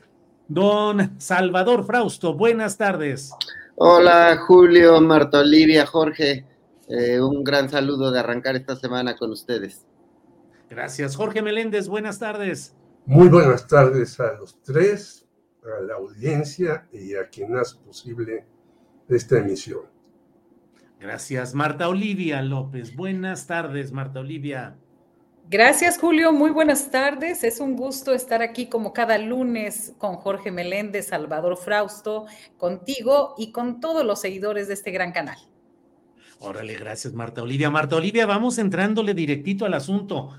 Hoy es un día en el cual me parece que hay mensajes políticos de la, del Poder Judicial Federal de la Suprema Corte de Justicia de la Nación. La ministra Piña, presidenta de la Corte, no asistió al acto conmemorativo de la promulgación de la Constitución Federal de México, pero envió al ministro Dayan, Pérez Dayán, que está impugnado justamente por resoluciones recientes y que ha pronunciado un discurso desde mi punto de vista político. Batalla judicial que arrecia, Marta Olivia.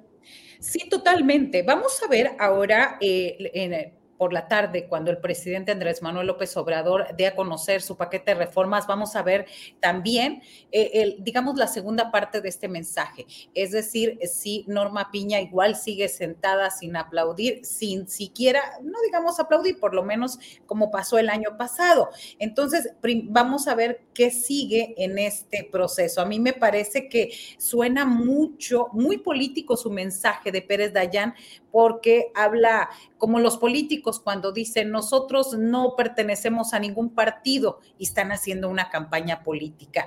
Y eh, su mensaje eh, finalmente dice, hay que alejar al Poder Judicial de la política.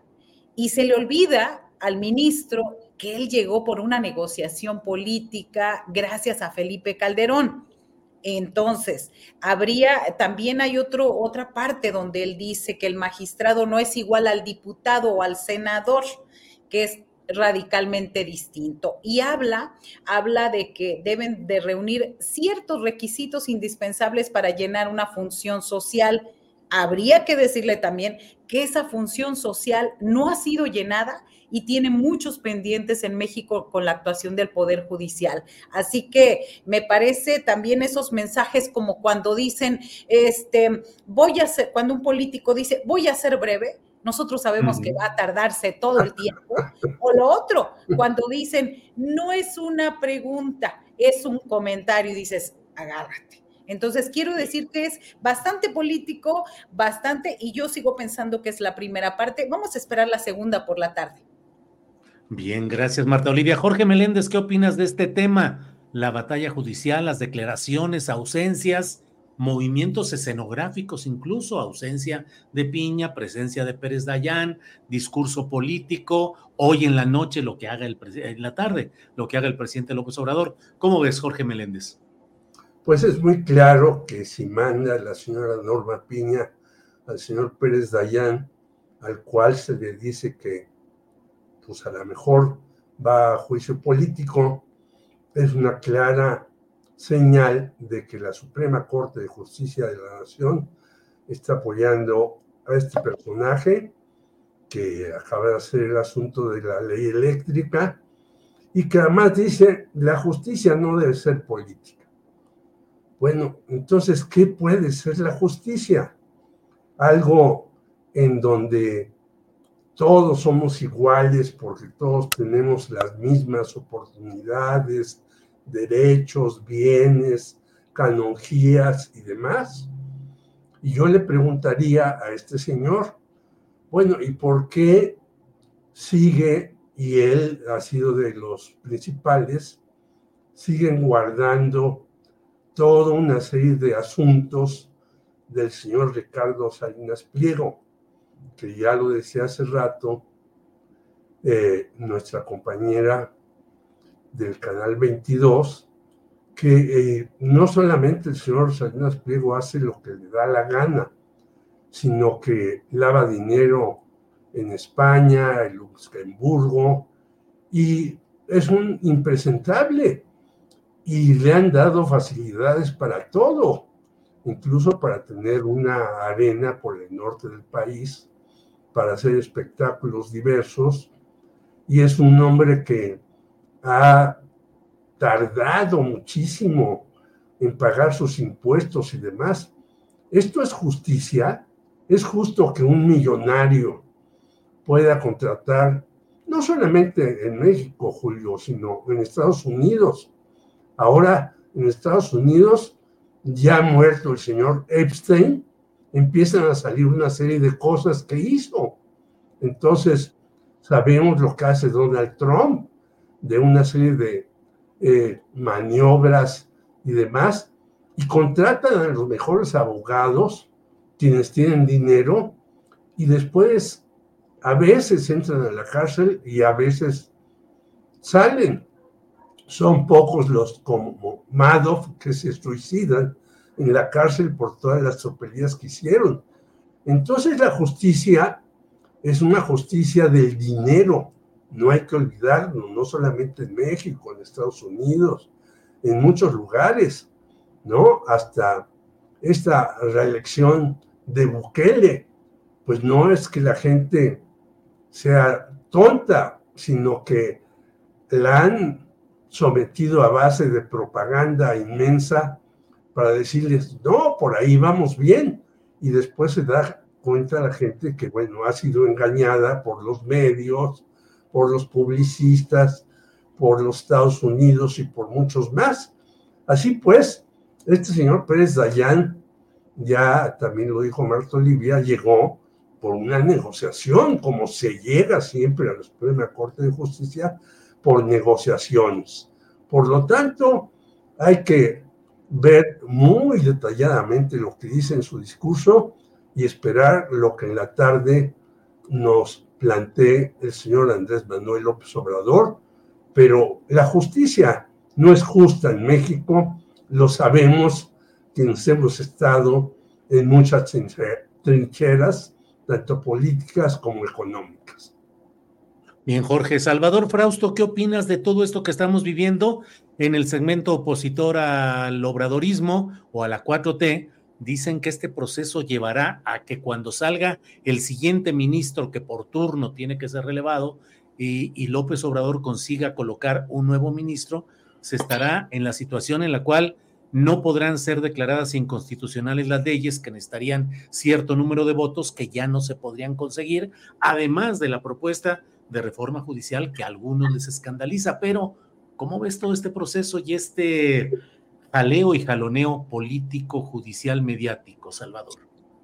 Sí, eh, me llama mucho la atención, Julio, el discurso del ministro Pérez Dayán, em, porque es eh, muy coincidente con el discurso de la oposición, incluso de Xochitl Galvez, em, y es, es, una, es la misma narrativa, es decir, está en riesgo la democracia, hay un grito em, que plantea eso, es una posición política desde la oposición eh, válida, incluso desde la, desde la Suprema Corte de Justicia, los ministros que, que así lo piensen, que se puede eh, vulnerar la, la, democracia. Sin embargo, em, pues es un discurso muy extraño porque eh, plantean que hay esta idea y sin embargo siempre tienen pues espacios relevantes, lo dice en un evento eh, público, este, junto a otras instancias de otros poderes, del poder ejecutivo, del poder legislativo,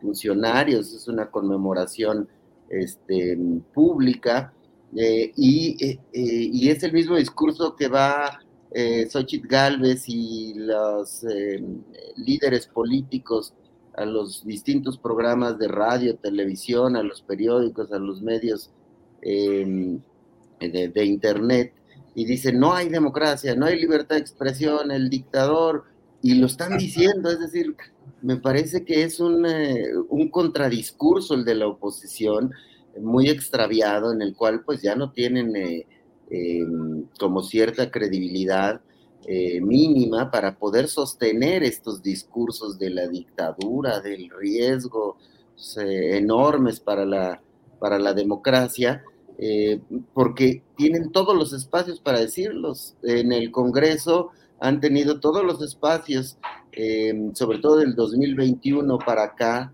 em, para detener las propuestas eh, del gobierno federal, como ha ocurrido también en otros sexenios. En la Suprema Corte de Justicia se han tenido las herramientas para detener una serie de planteamientos y de políticas públicas y de leyes que ha lanzado el gobierno federal y tan hay equilibrios de poderes que desde ahí han detenido una serie de planteamientos del gobierno federal o de la cuarta transformación eh, o de la llamada cuarta transformación. Entonces, a mí me parece que tenemos una democracia muy viva eh, en la medida en la que haya eh, mayoría en el Congreso, pueden detener las iniciativas que no les gusten, en la medida en que tengan mayoría en la Suprema Corte de Justicia de la Nación, pueden detener los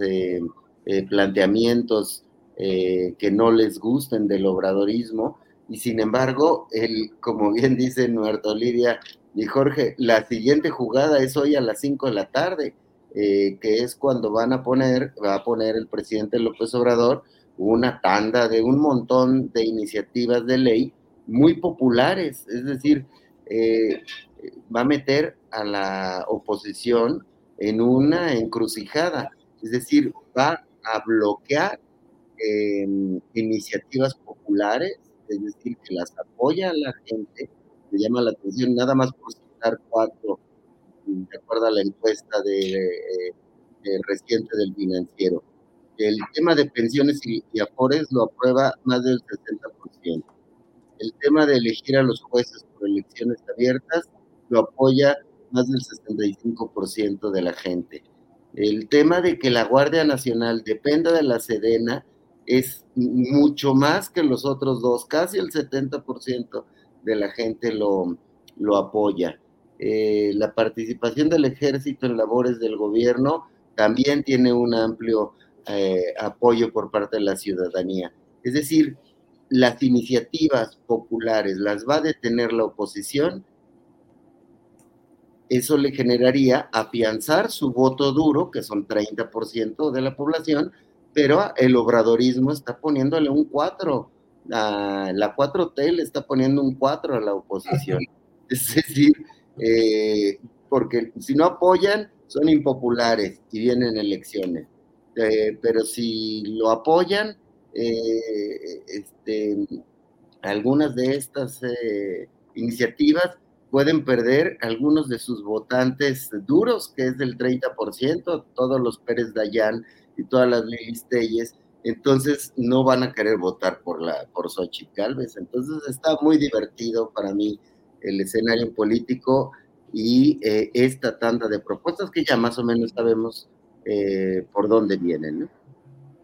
Bien, si me permiten, se lleva, fueron veintitantos minutos del discurso de Xochitl Galvez en Estados Unidos y Alex Fernanda, nuestra compañera, hizo un, un resumen de unos dos minutos, pero me parece que es importante porque yo no sé, a mí me parece que hay hechos políticos y mediáticos concatenados desde la filtración de la DEA para la publicación, me parece a mí sincronizada en tres medios extranjeros, de los señalamientos contra Andrés Manuel López Obrador por presunto apoyo económico del narco en su campaña de 2006 y me parece que fue como ir creando el ambiente para esta visita de Xochitl Gálvez a Estados Unidos, que hoy ha tenido estas expresiones frente a un centro de inteligencia, un think tank en Estados Unidos. Adelante, por favor, con el video.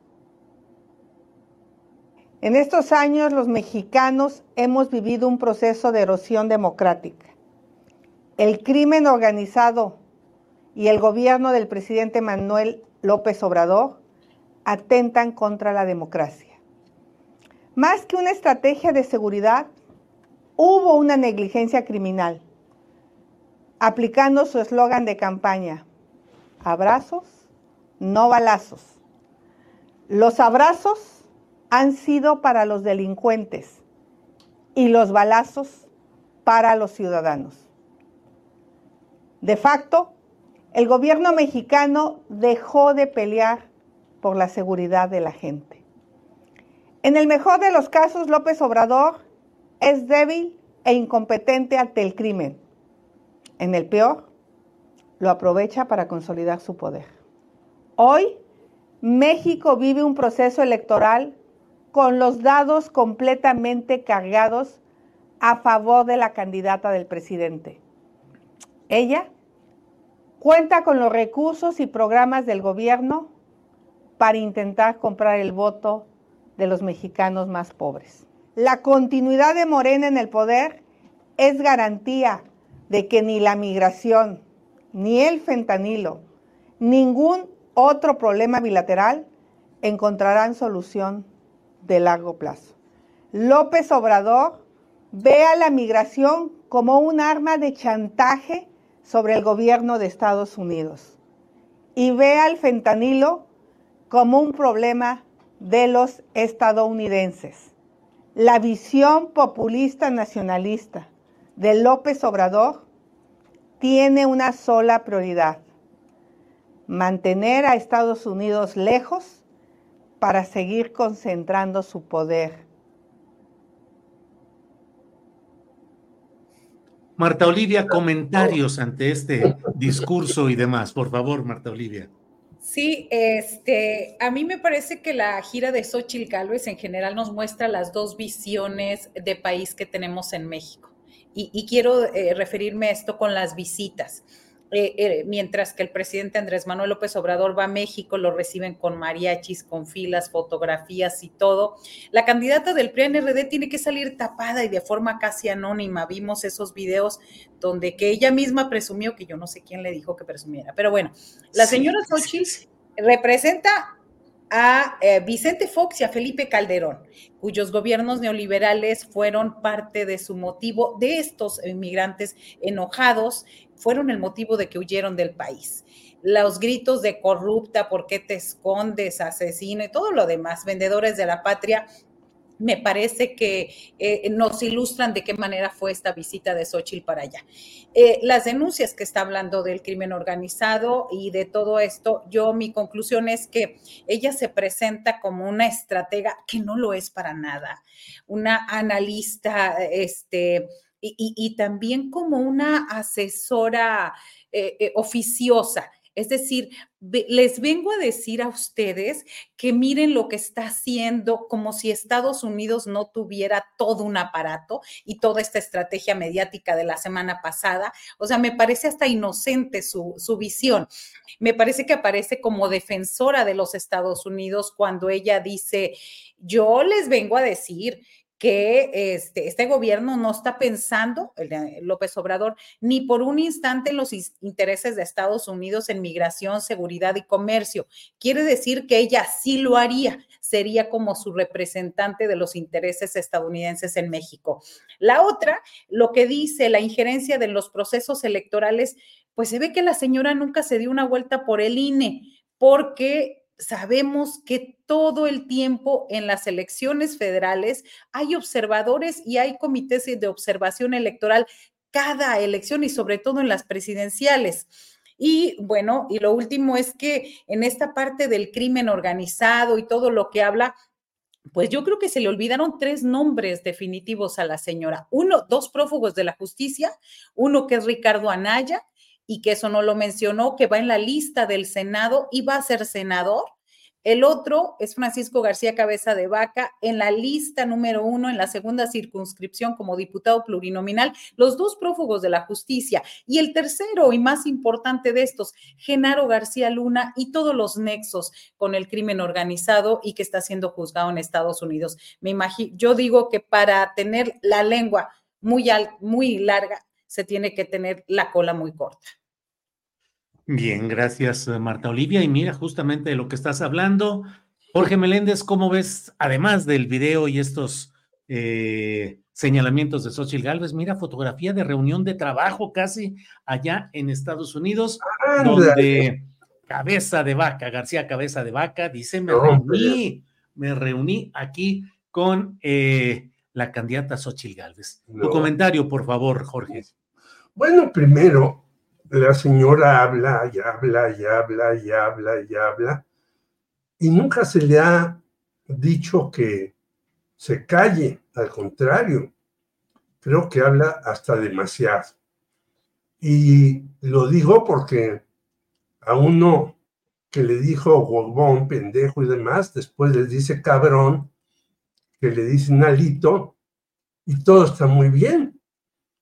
En segundo lugar, pues todos sabemos cómo son estos think tanks en Estados Unidos. La güerita, que no sé quién será, que está al lado de Xochitl Galvez, asiente rápidamente cuando dice el fentanilo viene de México y está matando a los estadounidenses y demás. Bueno, ¿y qué hacen ellos para agarrar, como yo he insistido, Julio, a las bandas que trasiegan el fentanilo en Estados Unidos? Pues nada, porque no agarran a los capos, agarran a los chavos ahí que andan en el menudeo y los agarran sobre todo cuando hay infinidad de muertos, que además habría que decir que hay más muertos en Estados Unidos en las universidades y en algunos otros lugares porque los jovencitos llevan sus armas a disparar después de ver series terribles. Y creo que esta señora Xochitl Galvez se puso muy a tono con la situación, ya no llevó huipil, ya llevó un vestido y hasta su collar de perlas para decir, vean ustedes cómo pueden contar con nosotros para estas cuestiones.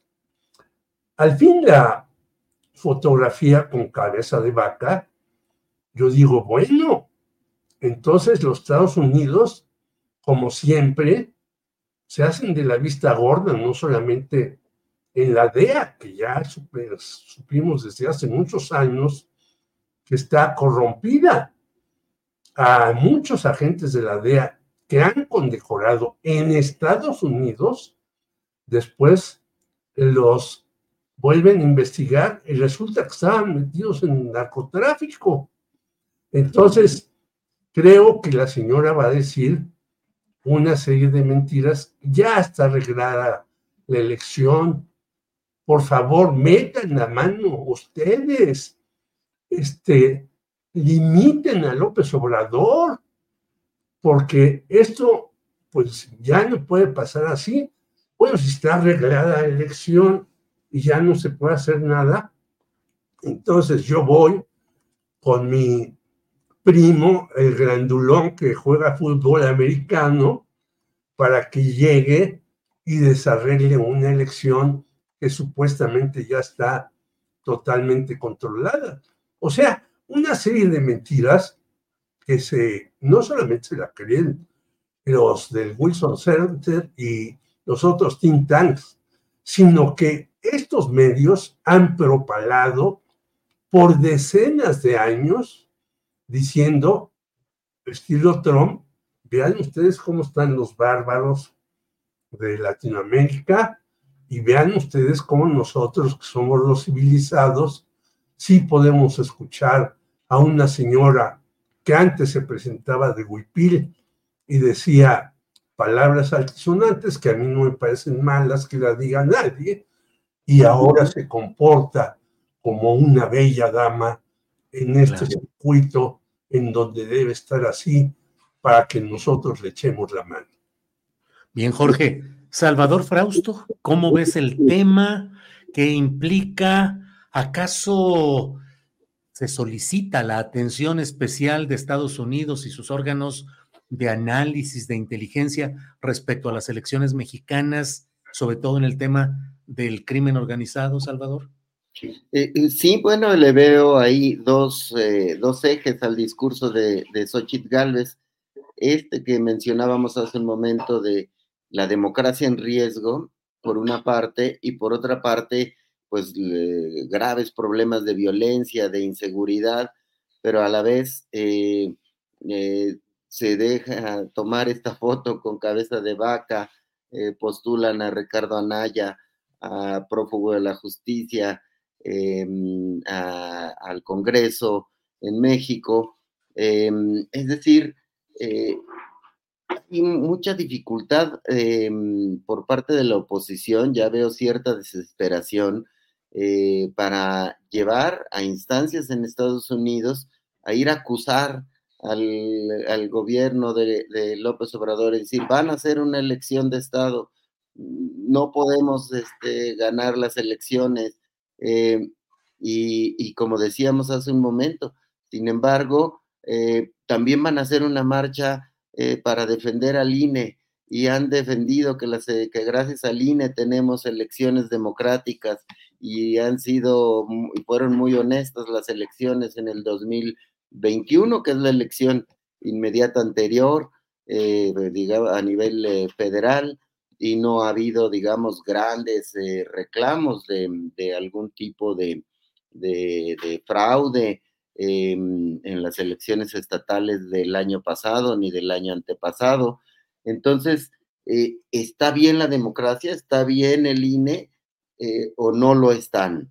Em, e, es decir, hay una serie de contradicciones en, esa, en ese discurso eh, de Xochitl Galvez sobre em, la supuesta erosión a la democracia mexicana en la cual, bueno, pues han participado en esas elecciones y no han eh, probado algún tipo de problemas graves en la manera de competir por los puestos públicos.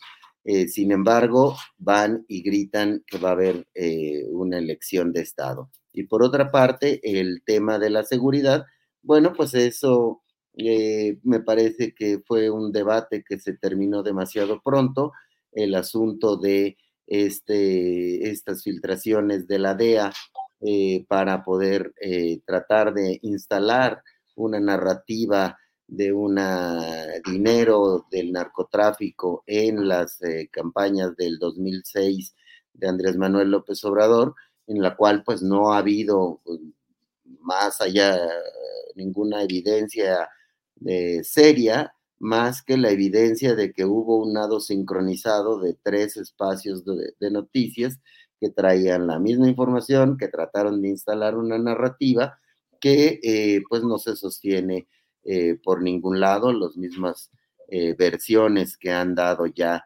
los actores, desde Nicolás Mollinedo hasta otros actores en esta supuesta trama de, de, de narcoelecciones que no han podido eh, probar sus eh, dichos o probarse por ningún lado. Entonces, a mí me parece que está mostrando Xochitl con esta visita un eh, grado muy grande de fragilidad y de desesperación frente a una competencia en la cual va muy, muy atrás. Bien, Salvador, gracias. Em, Marta Olivia, ¿qué te digo? Eh, persiguen los temas tamaulipecos a Marta Olivia, a pesar de que ella está en el plano nacional y ella está tendiendo la mirada, pero te persiguen. Mira, está lo de esta fotografía. ¿Qué implica? Me parecería, Marta Olivia, que todo el, el esquema de la visita de Xochitl y lo que está diciendo ahí con esta organización de análisis estratégico para las Américas eh, y todo el rollo, queda. Mm, eh, pues definido, caracterizado por esta fotografía. ¿Cómo se puede hablar de lo otro y al mismo tiempo está en esa fotografía? Y por otra parte, te comento que el tribunal ha dado un amparo a Ociel Cárdenas Guillén, según lo que publica el portal de Milenio, una nota de Rubén Mozo que dice la organización criminal y su brazo armado se dedicaron al secuestro, cobro de piso, en fin, toda esta serie de referencias. Y luego reportan balaceras y bloqueos en Reynosa. Entonces, Marta Olivia, aunque tú no quieras hablar de Tamaulipas, por favor, háblanos de estos temas. Yo sí quiero hablar de Tamaulipas, pero dicen que no me tamaulipice, entonces no. no, no, no, adelante.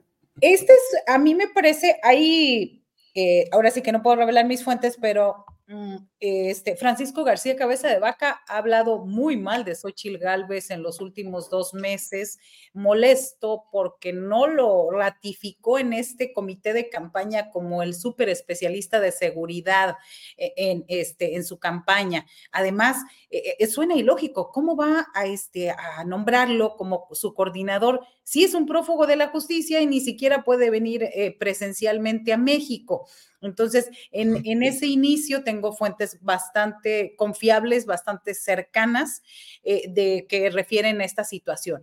¿Qué es lo que hace ahí? Si vemos esa fotografía y la podemos eh, ver un poco sin ser así como yo no soy especialista en, imagen y eso, eh, este, pero si vemos esa fotografía, nos damos cuenta de que es él quien está este, poniéndole el, brazo, la mano a, a Xochitl y su cara de Xochitl es de, eh, o sea, no es, no es de los personajes que felicitó por salir en las listas plurinominales, no es para nada, no es, ¿qué es lo que tiene que hacer Francisco García Cabeza de Vaca? Pues él está amparado en su eh, doble nacionalidad y él está amparado eh, con su cercanía con ciertas autoridades allá y, y es lo que hace él pasearse. O sea, la verdad es que eh, el recurso económico sin comprobar de en Tamaulipas de más de 32 mil millones de pesos a cualquiera con esa cantidad le da la opción de, de pasear por donde quiera donde mm. quiera los Estados Unidos nada más, hay que decirlo.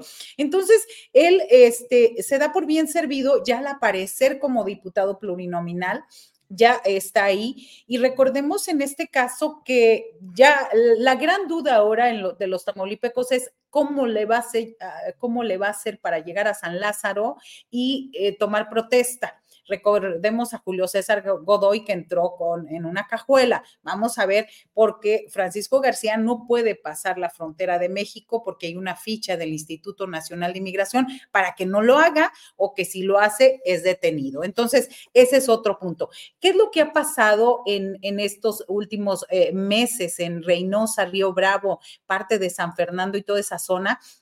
Respecto a los movimientos de inseguridad.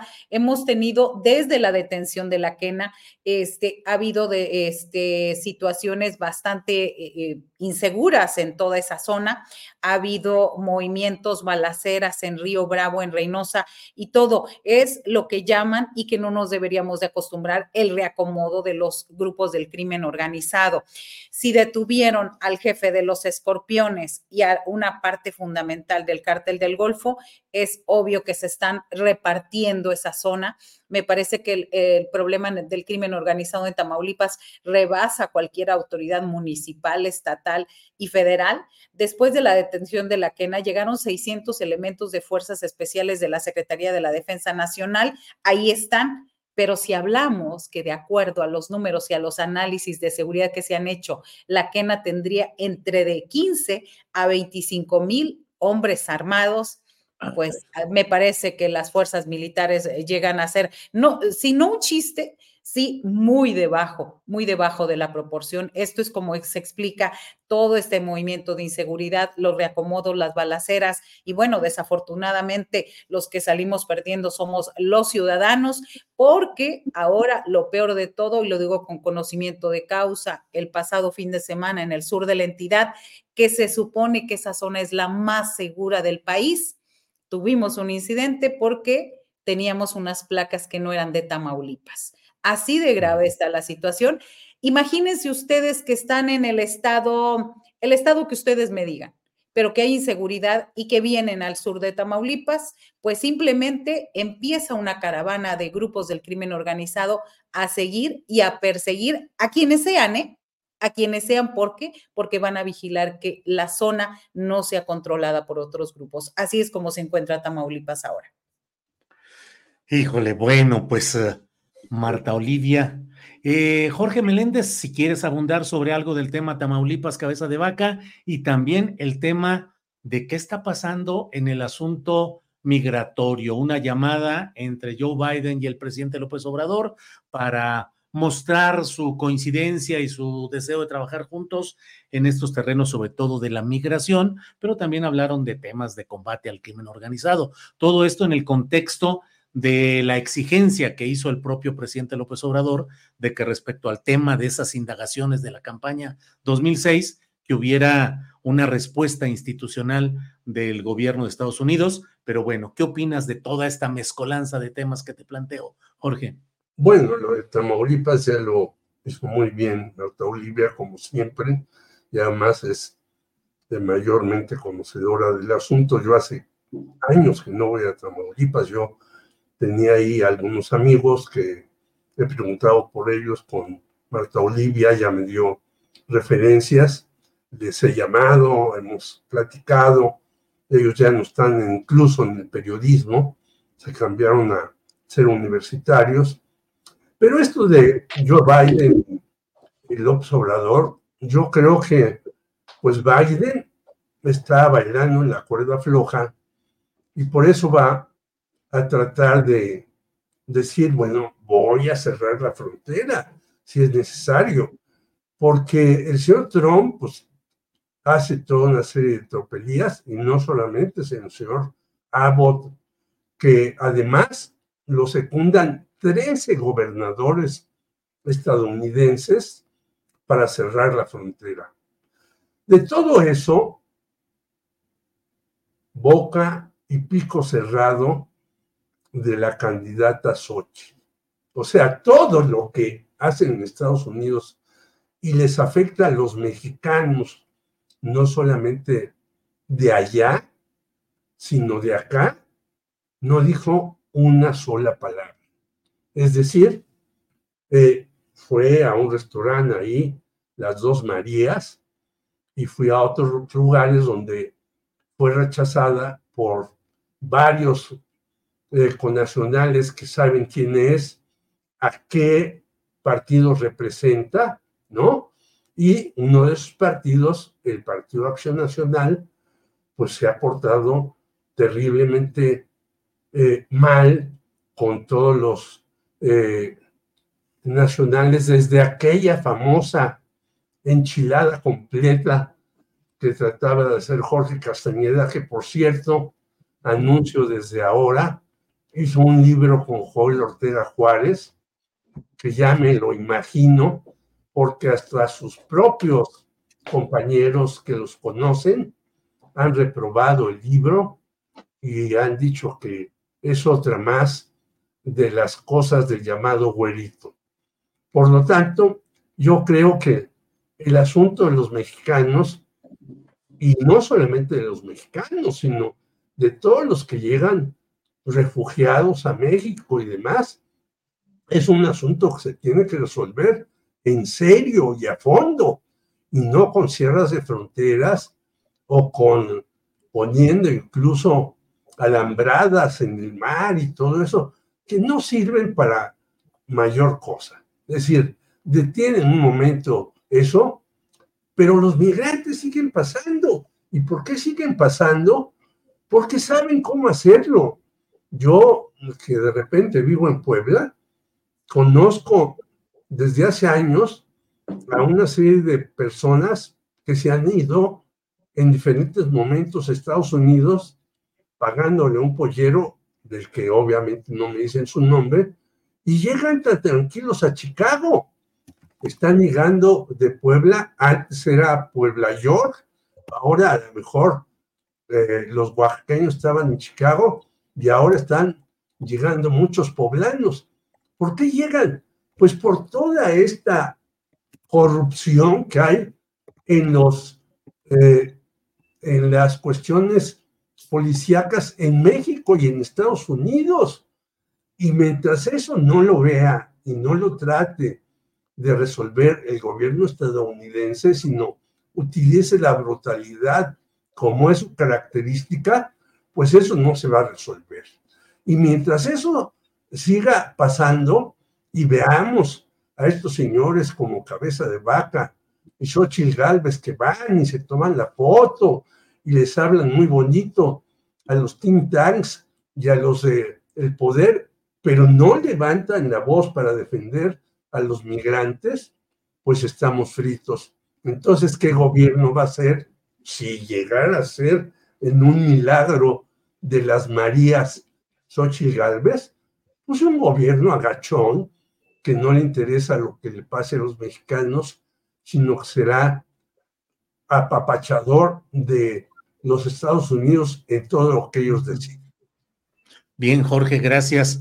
Eh, Salvador Frausto, desde luego, lo que quieras tocar de los temas anteriormente tocados por Marta Olivia y por Jorge, pero también te quiero proponer, em, de pronto, y casi te diría más que la nota, la reflexión, eh, transportistas bloqueando varios lugares de entrada a la Ciudad de México, movilización, rechazo a la situación de inseguridad, los ataques a los transportistas por las carreteras federales continuos que suceden y por otro lado electricistas y telefonistas manifestándose en apoyo a la reforma eléctrica rechazada por la Suprema Corte de Justicia. Los datos, pero el análisis, Salvador, de estaremos entrando ya en la ebullición de las movilizaciones y las protestas eh, de cara a la próxima elección, Salvador. Eh, sí, sin duda. Em, me parece que eh, ya estas eh, expresiones tienen que ver con los tiempos preelectorales, a pesar de que hay que decirlo también con mucha claridad, el problema de las de las de la inseguridad en las carreteras y lo que están viviendo los, los transportistas, los choferes, las empresas también, pues la cantidad de dinero eh, que pierden por esto eh, por esta cantidad de robos y de inseguridad que hay en las carreteras del país, pues es un, reclamo legítimo, sin duda, eh, en el cual me parece que le ha faltado energía al gobierno federal para innovar en algunos asuntos que, que, puedan brindarles mejores garantías para poder transitar por las carreteras no solo a los transportes de carga, sino a los transportes de, pasajeros, a los usuarios que quieren eh, turistear, ir a, conocer eh, lugares de nuestro país, en otros estados.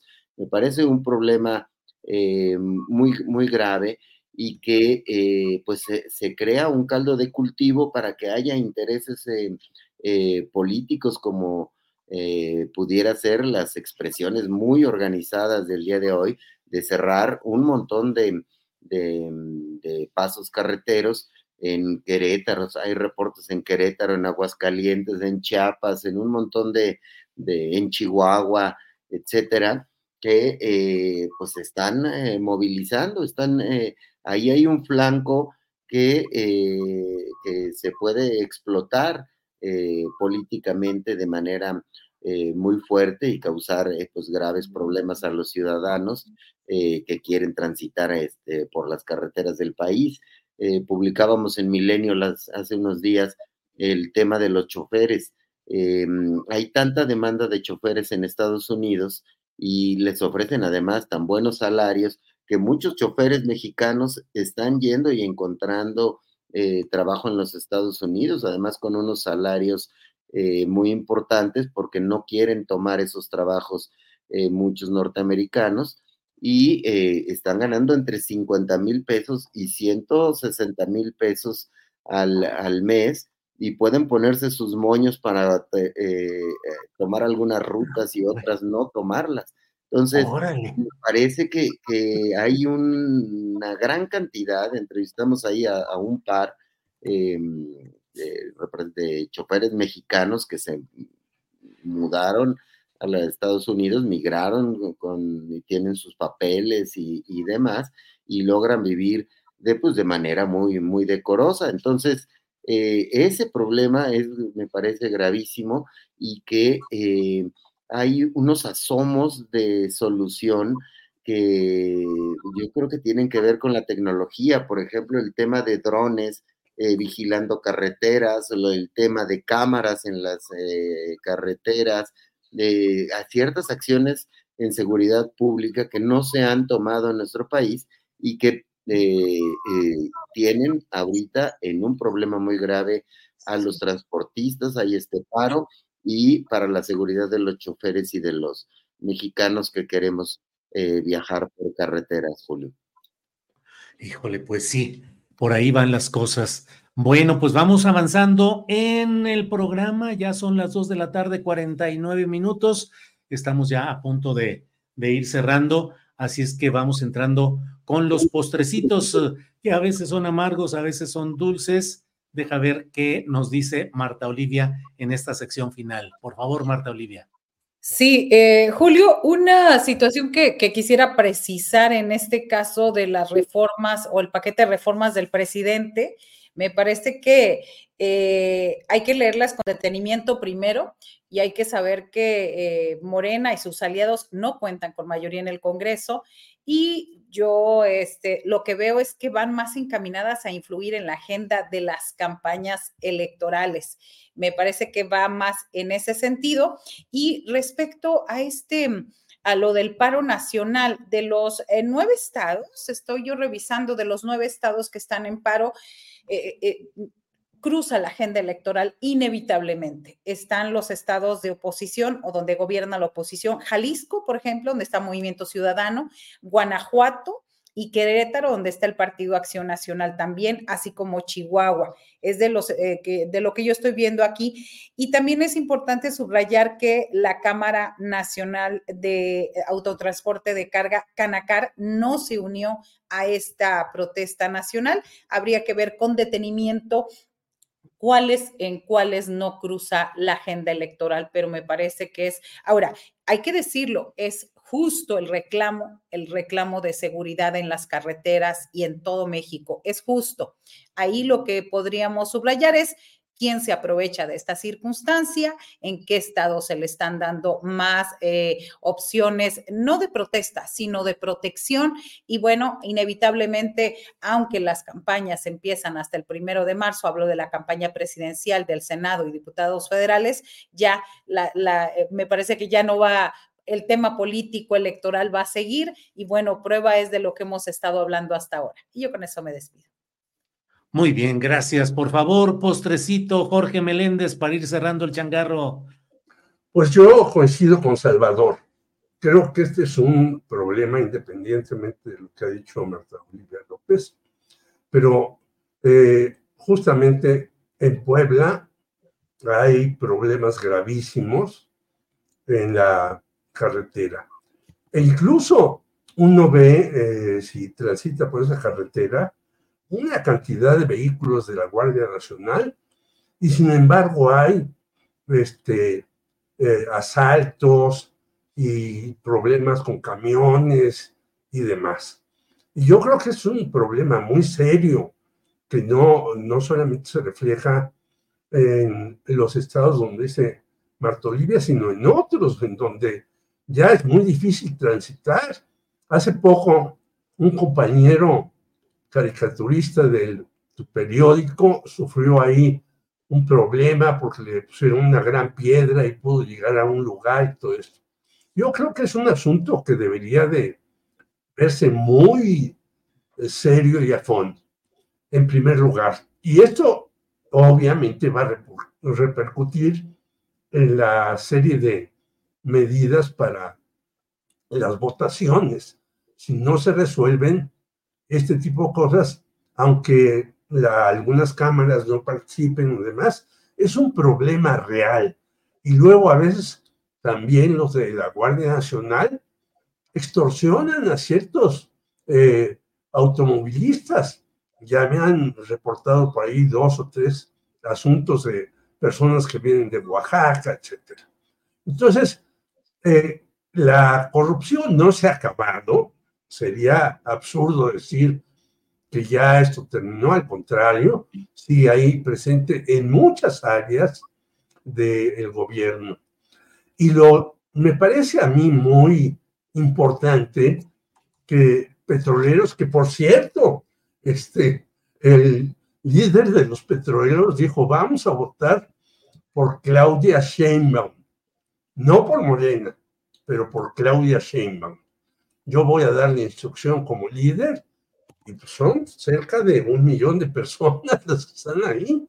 Entonces, yo creo que eso les espantó a, a los alitos y demás que estaban acostumbrados que el sindicato de trabajadores petroleros votaran por ellos. Y muy bien por los electricistas y demás que defienden sus derechos, porque obviamente si regresan las empresas Iberdrolas y demás, ya sabemos a qué regresan, a saquear el país y hacer trabajar a sus obreros al máximo.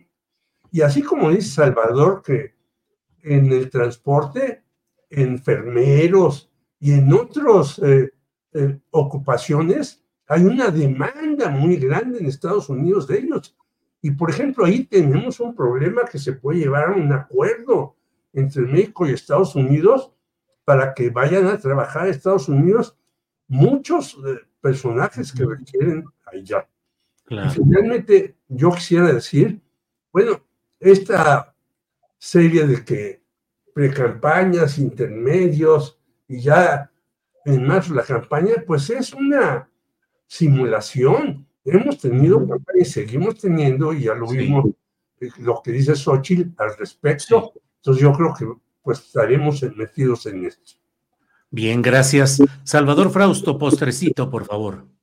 Eh, bueno, pues, me gustaría em, abundar un poco en el tema de, la, de las iniciativas que va a presentar el gobierno federal esta tarde, eh, en el sentido de que me parece que va a abrir tres escenarios muy interesantes para la vida política de, del país. Este asunto que me parece que es como un cuatro que le está poniendo la 4T eh, a la oposición, porque le abre tres escenarios. Uno, eh, que bloqueen las, la, totalidad o la mayoría de las, de las iniciativas de, ley, eh, que como decía hace un momento, son muy populares en algunos, en algunos casos o en casi todos los casos.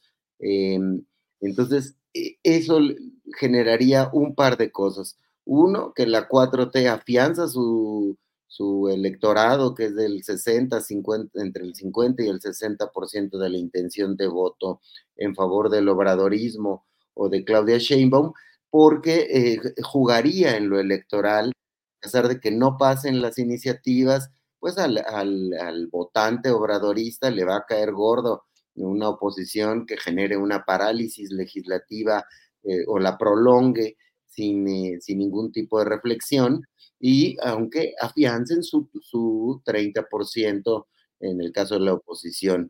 Y el segundo escenario me parece que puede ser eh, precisamente una, una jugada de la oposición como para decir, pues afiancemos al antiaboradorismo, eh, porque por ahí podemos conseguir algunas posiciones en el Congreso, mm, crecer hacia, hacia, ese, hacia ese lado y pues ya no vemos que podemos ganar la elección presidencial, que me parece que son los gritos de una Xochitl anunciando una elección de Estado, una erosión de la democracia, este tipo de discursos que ya electoralmente no son eficaces. Y un tercer escenario es en el cual me parece que el PRI, muchos priistas ya no tendrían ahorita incentivos para mantenerse dentro del PRI, eh, porque están en el reparto de candidaturas y les están tocando, eh, salvo a los eh, principales líderes tradicionales de los partidos, les están tocando candidaturas en las que puedan entrar al Congreso. Sin embargo, ya no hay incentivos en los diputados y en los senadores, sobre todo del PRI, para mantenerse en ese partido. Podríamos estar cerca de presenciar una erosión más grande del, PRI en estas votaciones que va a haber eh, para esta tanda de una decena o más de iniciativas de ley que va a presentar el gobierno federal eh, esta tarde y que van a, sacudir discusión política. Me parece que sigue poniendo el presidente López Obrador eh, la zanahoria, el cascabel de la discusión eh, que tenemos en lo político. Bien, Salvador, gracias. Antes de que cerremos este programa, permítame invitar a quienes nos siguen para que hoy a las nueve de la noche tendremos una videocharla astillada que será una mesa de análisis sobre lo que diga hoy el presidente López Obrador. Van a estar el abogado Federico Anaya, sobre todo le preguntaremos mucho sobre estas propuestas de cambios en materia judicial. Estará también Mario Campa, para pedirle su opinión sobre el enfoque económico y administrativo de lo que se propone y tendremos alguna tercera o tercer invitado para esta mesa. Hoy a las nueve de la noche hablaremos, analizaremos lo que haya sucedido con las eh, postulaciones que haya, que haga hoy el presidente López Obrador. Pero bueno, antes de cerrar, son las dos de la tarde con 58 minutos. Déjenme decir que mm, hay un tema que me parece, quiero dejarlo al final y la verdad eh, quiero señalar mi grave preocupación por esto. Marta Olivia es eh, muy prudente y muy cuidadosa de no señalar este tipo de hechos, pero yo sí debo señalarlos. Sé por fuentes eh, tamaulipecas, tenemos compañeros que nos han estado informando de que el pasado viernes hubo un incidente de seguridad con Marta Olivia en el vehículo en el que se transportaba. Ella tiene protección eh, por el Mecanismo Federal de Protección a Periodistas y Defensores de Derechos Humanos y eh, con la escolta que tiene y yendo eh, en ese viaje por, con placas de Morelos, fueron perseguidos por tres autos en calles de esta colindancia de Ciudad Madero con Tampico. El personal de Guardia Nacional que fue solicitado para que auxiliara dijo que tal vez había sido por las placas del estado de Morelos.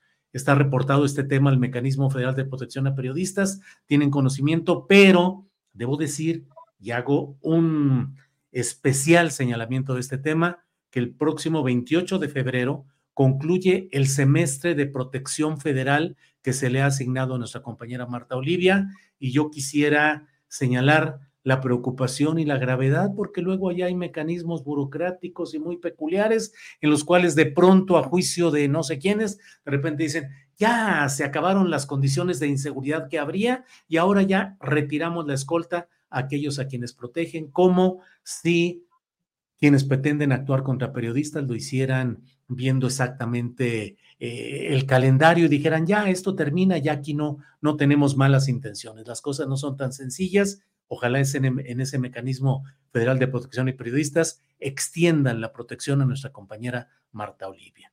Lo digo con claridad, de manera puntual, y ahí queda ese señalamiento. Pues Gracias, pues. Gracias, Julio. Nos sumamos a, ti, nos sumamos a lo que tú has expresado, mi querido Julio, y un abrazo grandísimo a Marta Olivia. Jorge, gracias y buenas tardes. Salvador, gracias, buenas tardes. Gracias, Julio, y, de la misma forma nos sumamos en solidaridad eh, con este asunto que afecta a Marta Olivia y, y esperemos que las autoridades tengan los razonamientos y los criterios profesionales eh, para no bajar la guardia en la seguridad a los periodistas. Así es, Marta Olivia, gracias y buenas tardes. Hasta pronto. Gracias, muy buenas tardes. Nos vemos muy pronto, el próximo lunes. Gracias. Hasta luego. Tres de la tarde con un minuto, tres de la tarde con un minuto y vamos adelante ya en la parte final. Recuerden que hoy les invitamos a que estén a las cinco de la tarde con el gran Paco Cruz, que hace unos análisis espléndidos, detallados, históricos de lo que sucede, el contexto de muchos de los temas que estamos viendo y viviendo. Cinco de la tarde con Paco Cruz, ocho de la noche con eh, Claudia Villegas y el equipo de la revista Fortuna, que nos van a analizar también lo que eh, suceda con eh, el anuncio del paquete de reformas del presidente López Obrador y hoy a las nueve de la noche estaremos en la videocharla astillada con un servidor, pero sobre todo con la voz y el análisis del gran abogado Federico Anaya, del economista Mario Campa y algún invitado o invitada más. A las nueve de la noche estaremos ahí, pero antes de despedirnos, déjeme eh, comentarle lo que hay.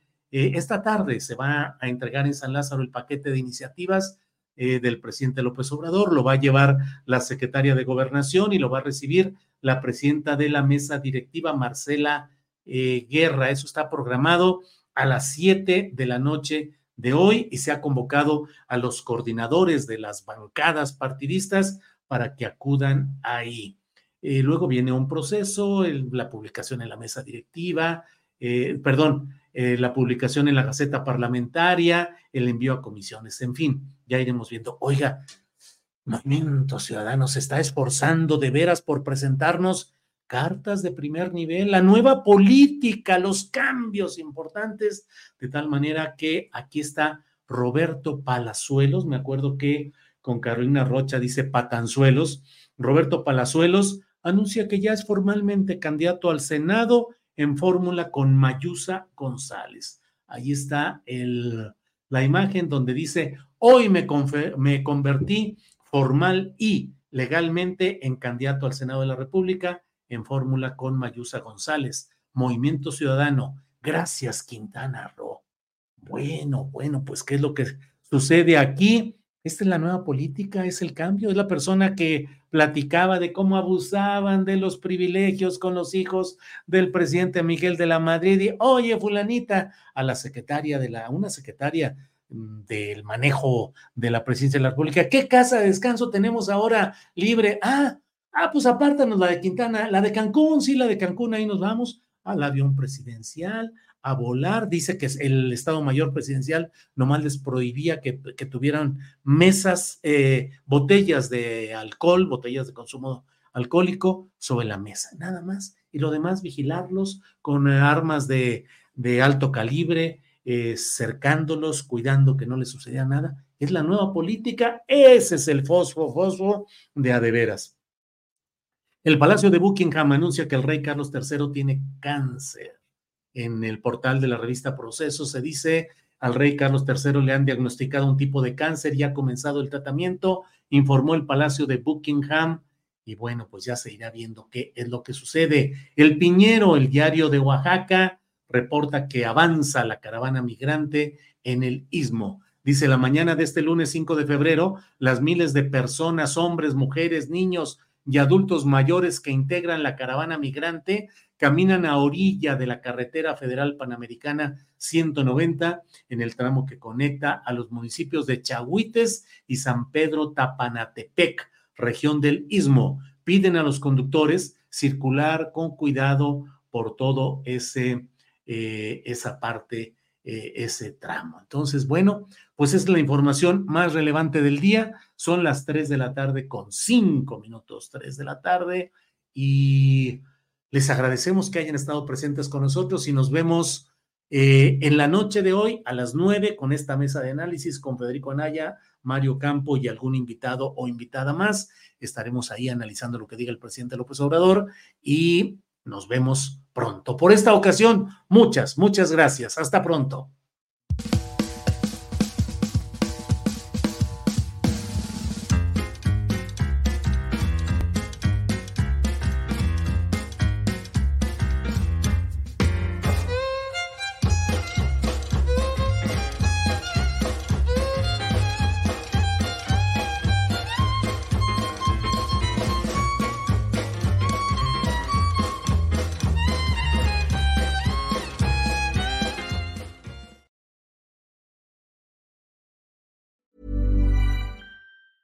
Planning for your next trip?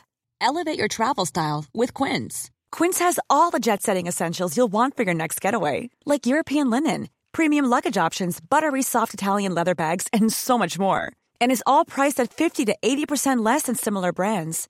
Plus, Quince only works with factories that use safe and ethical manufacturing practices.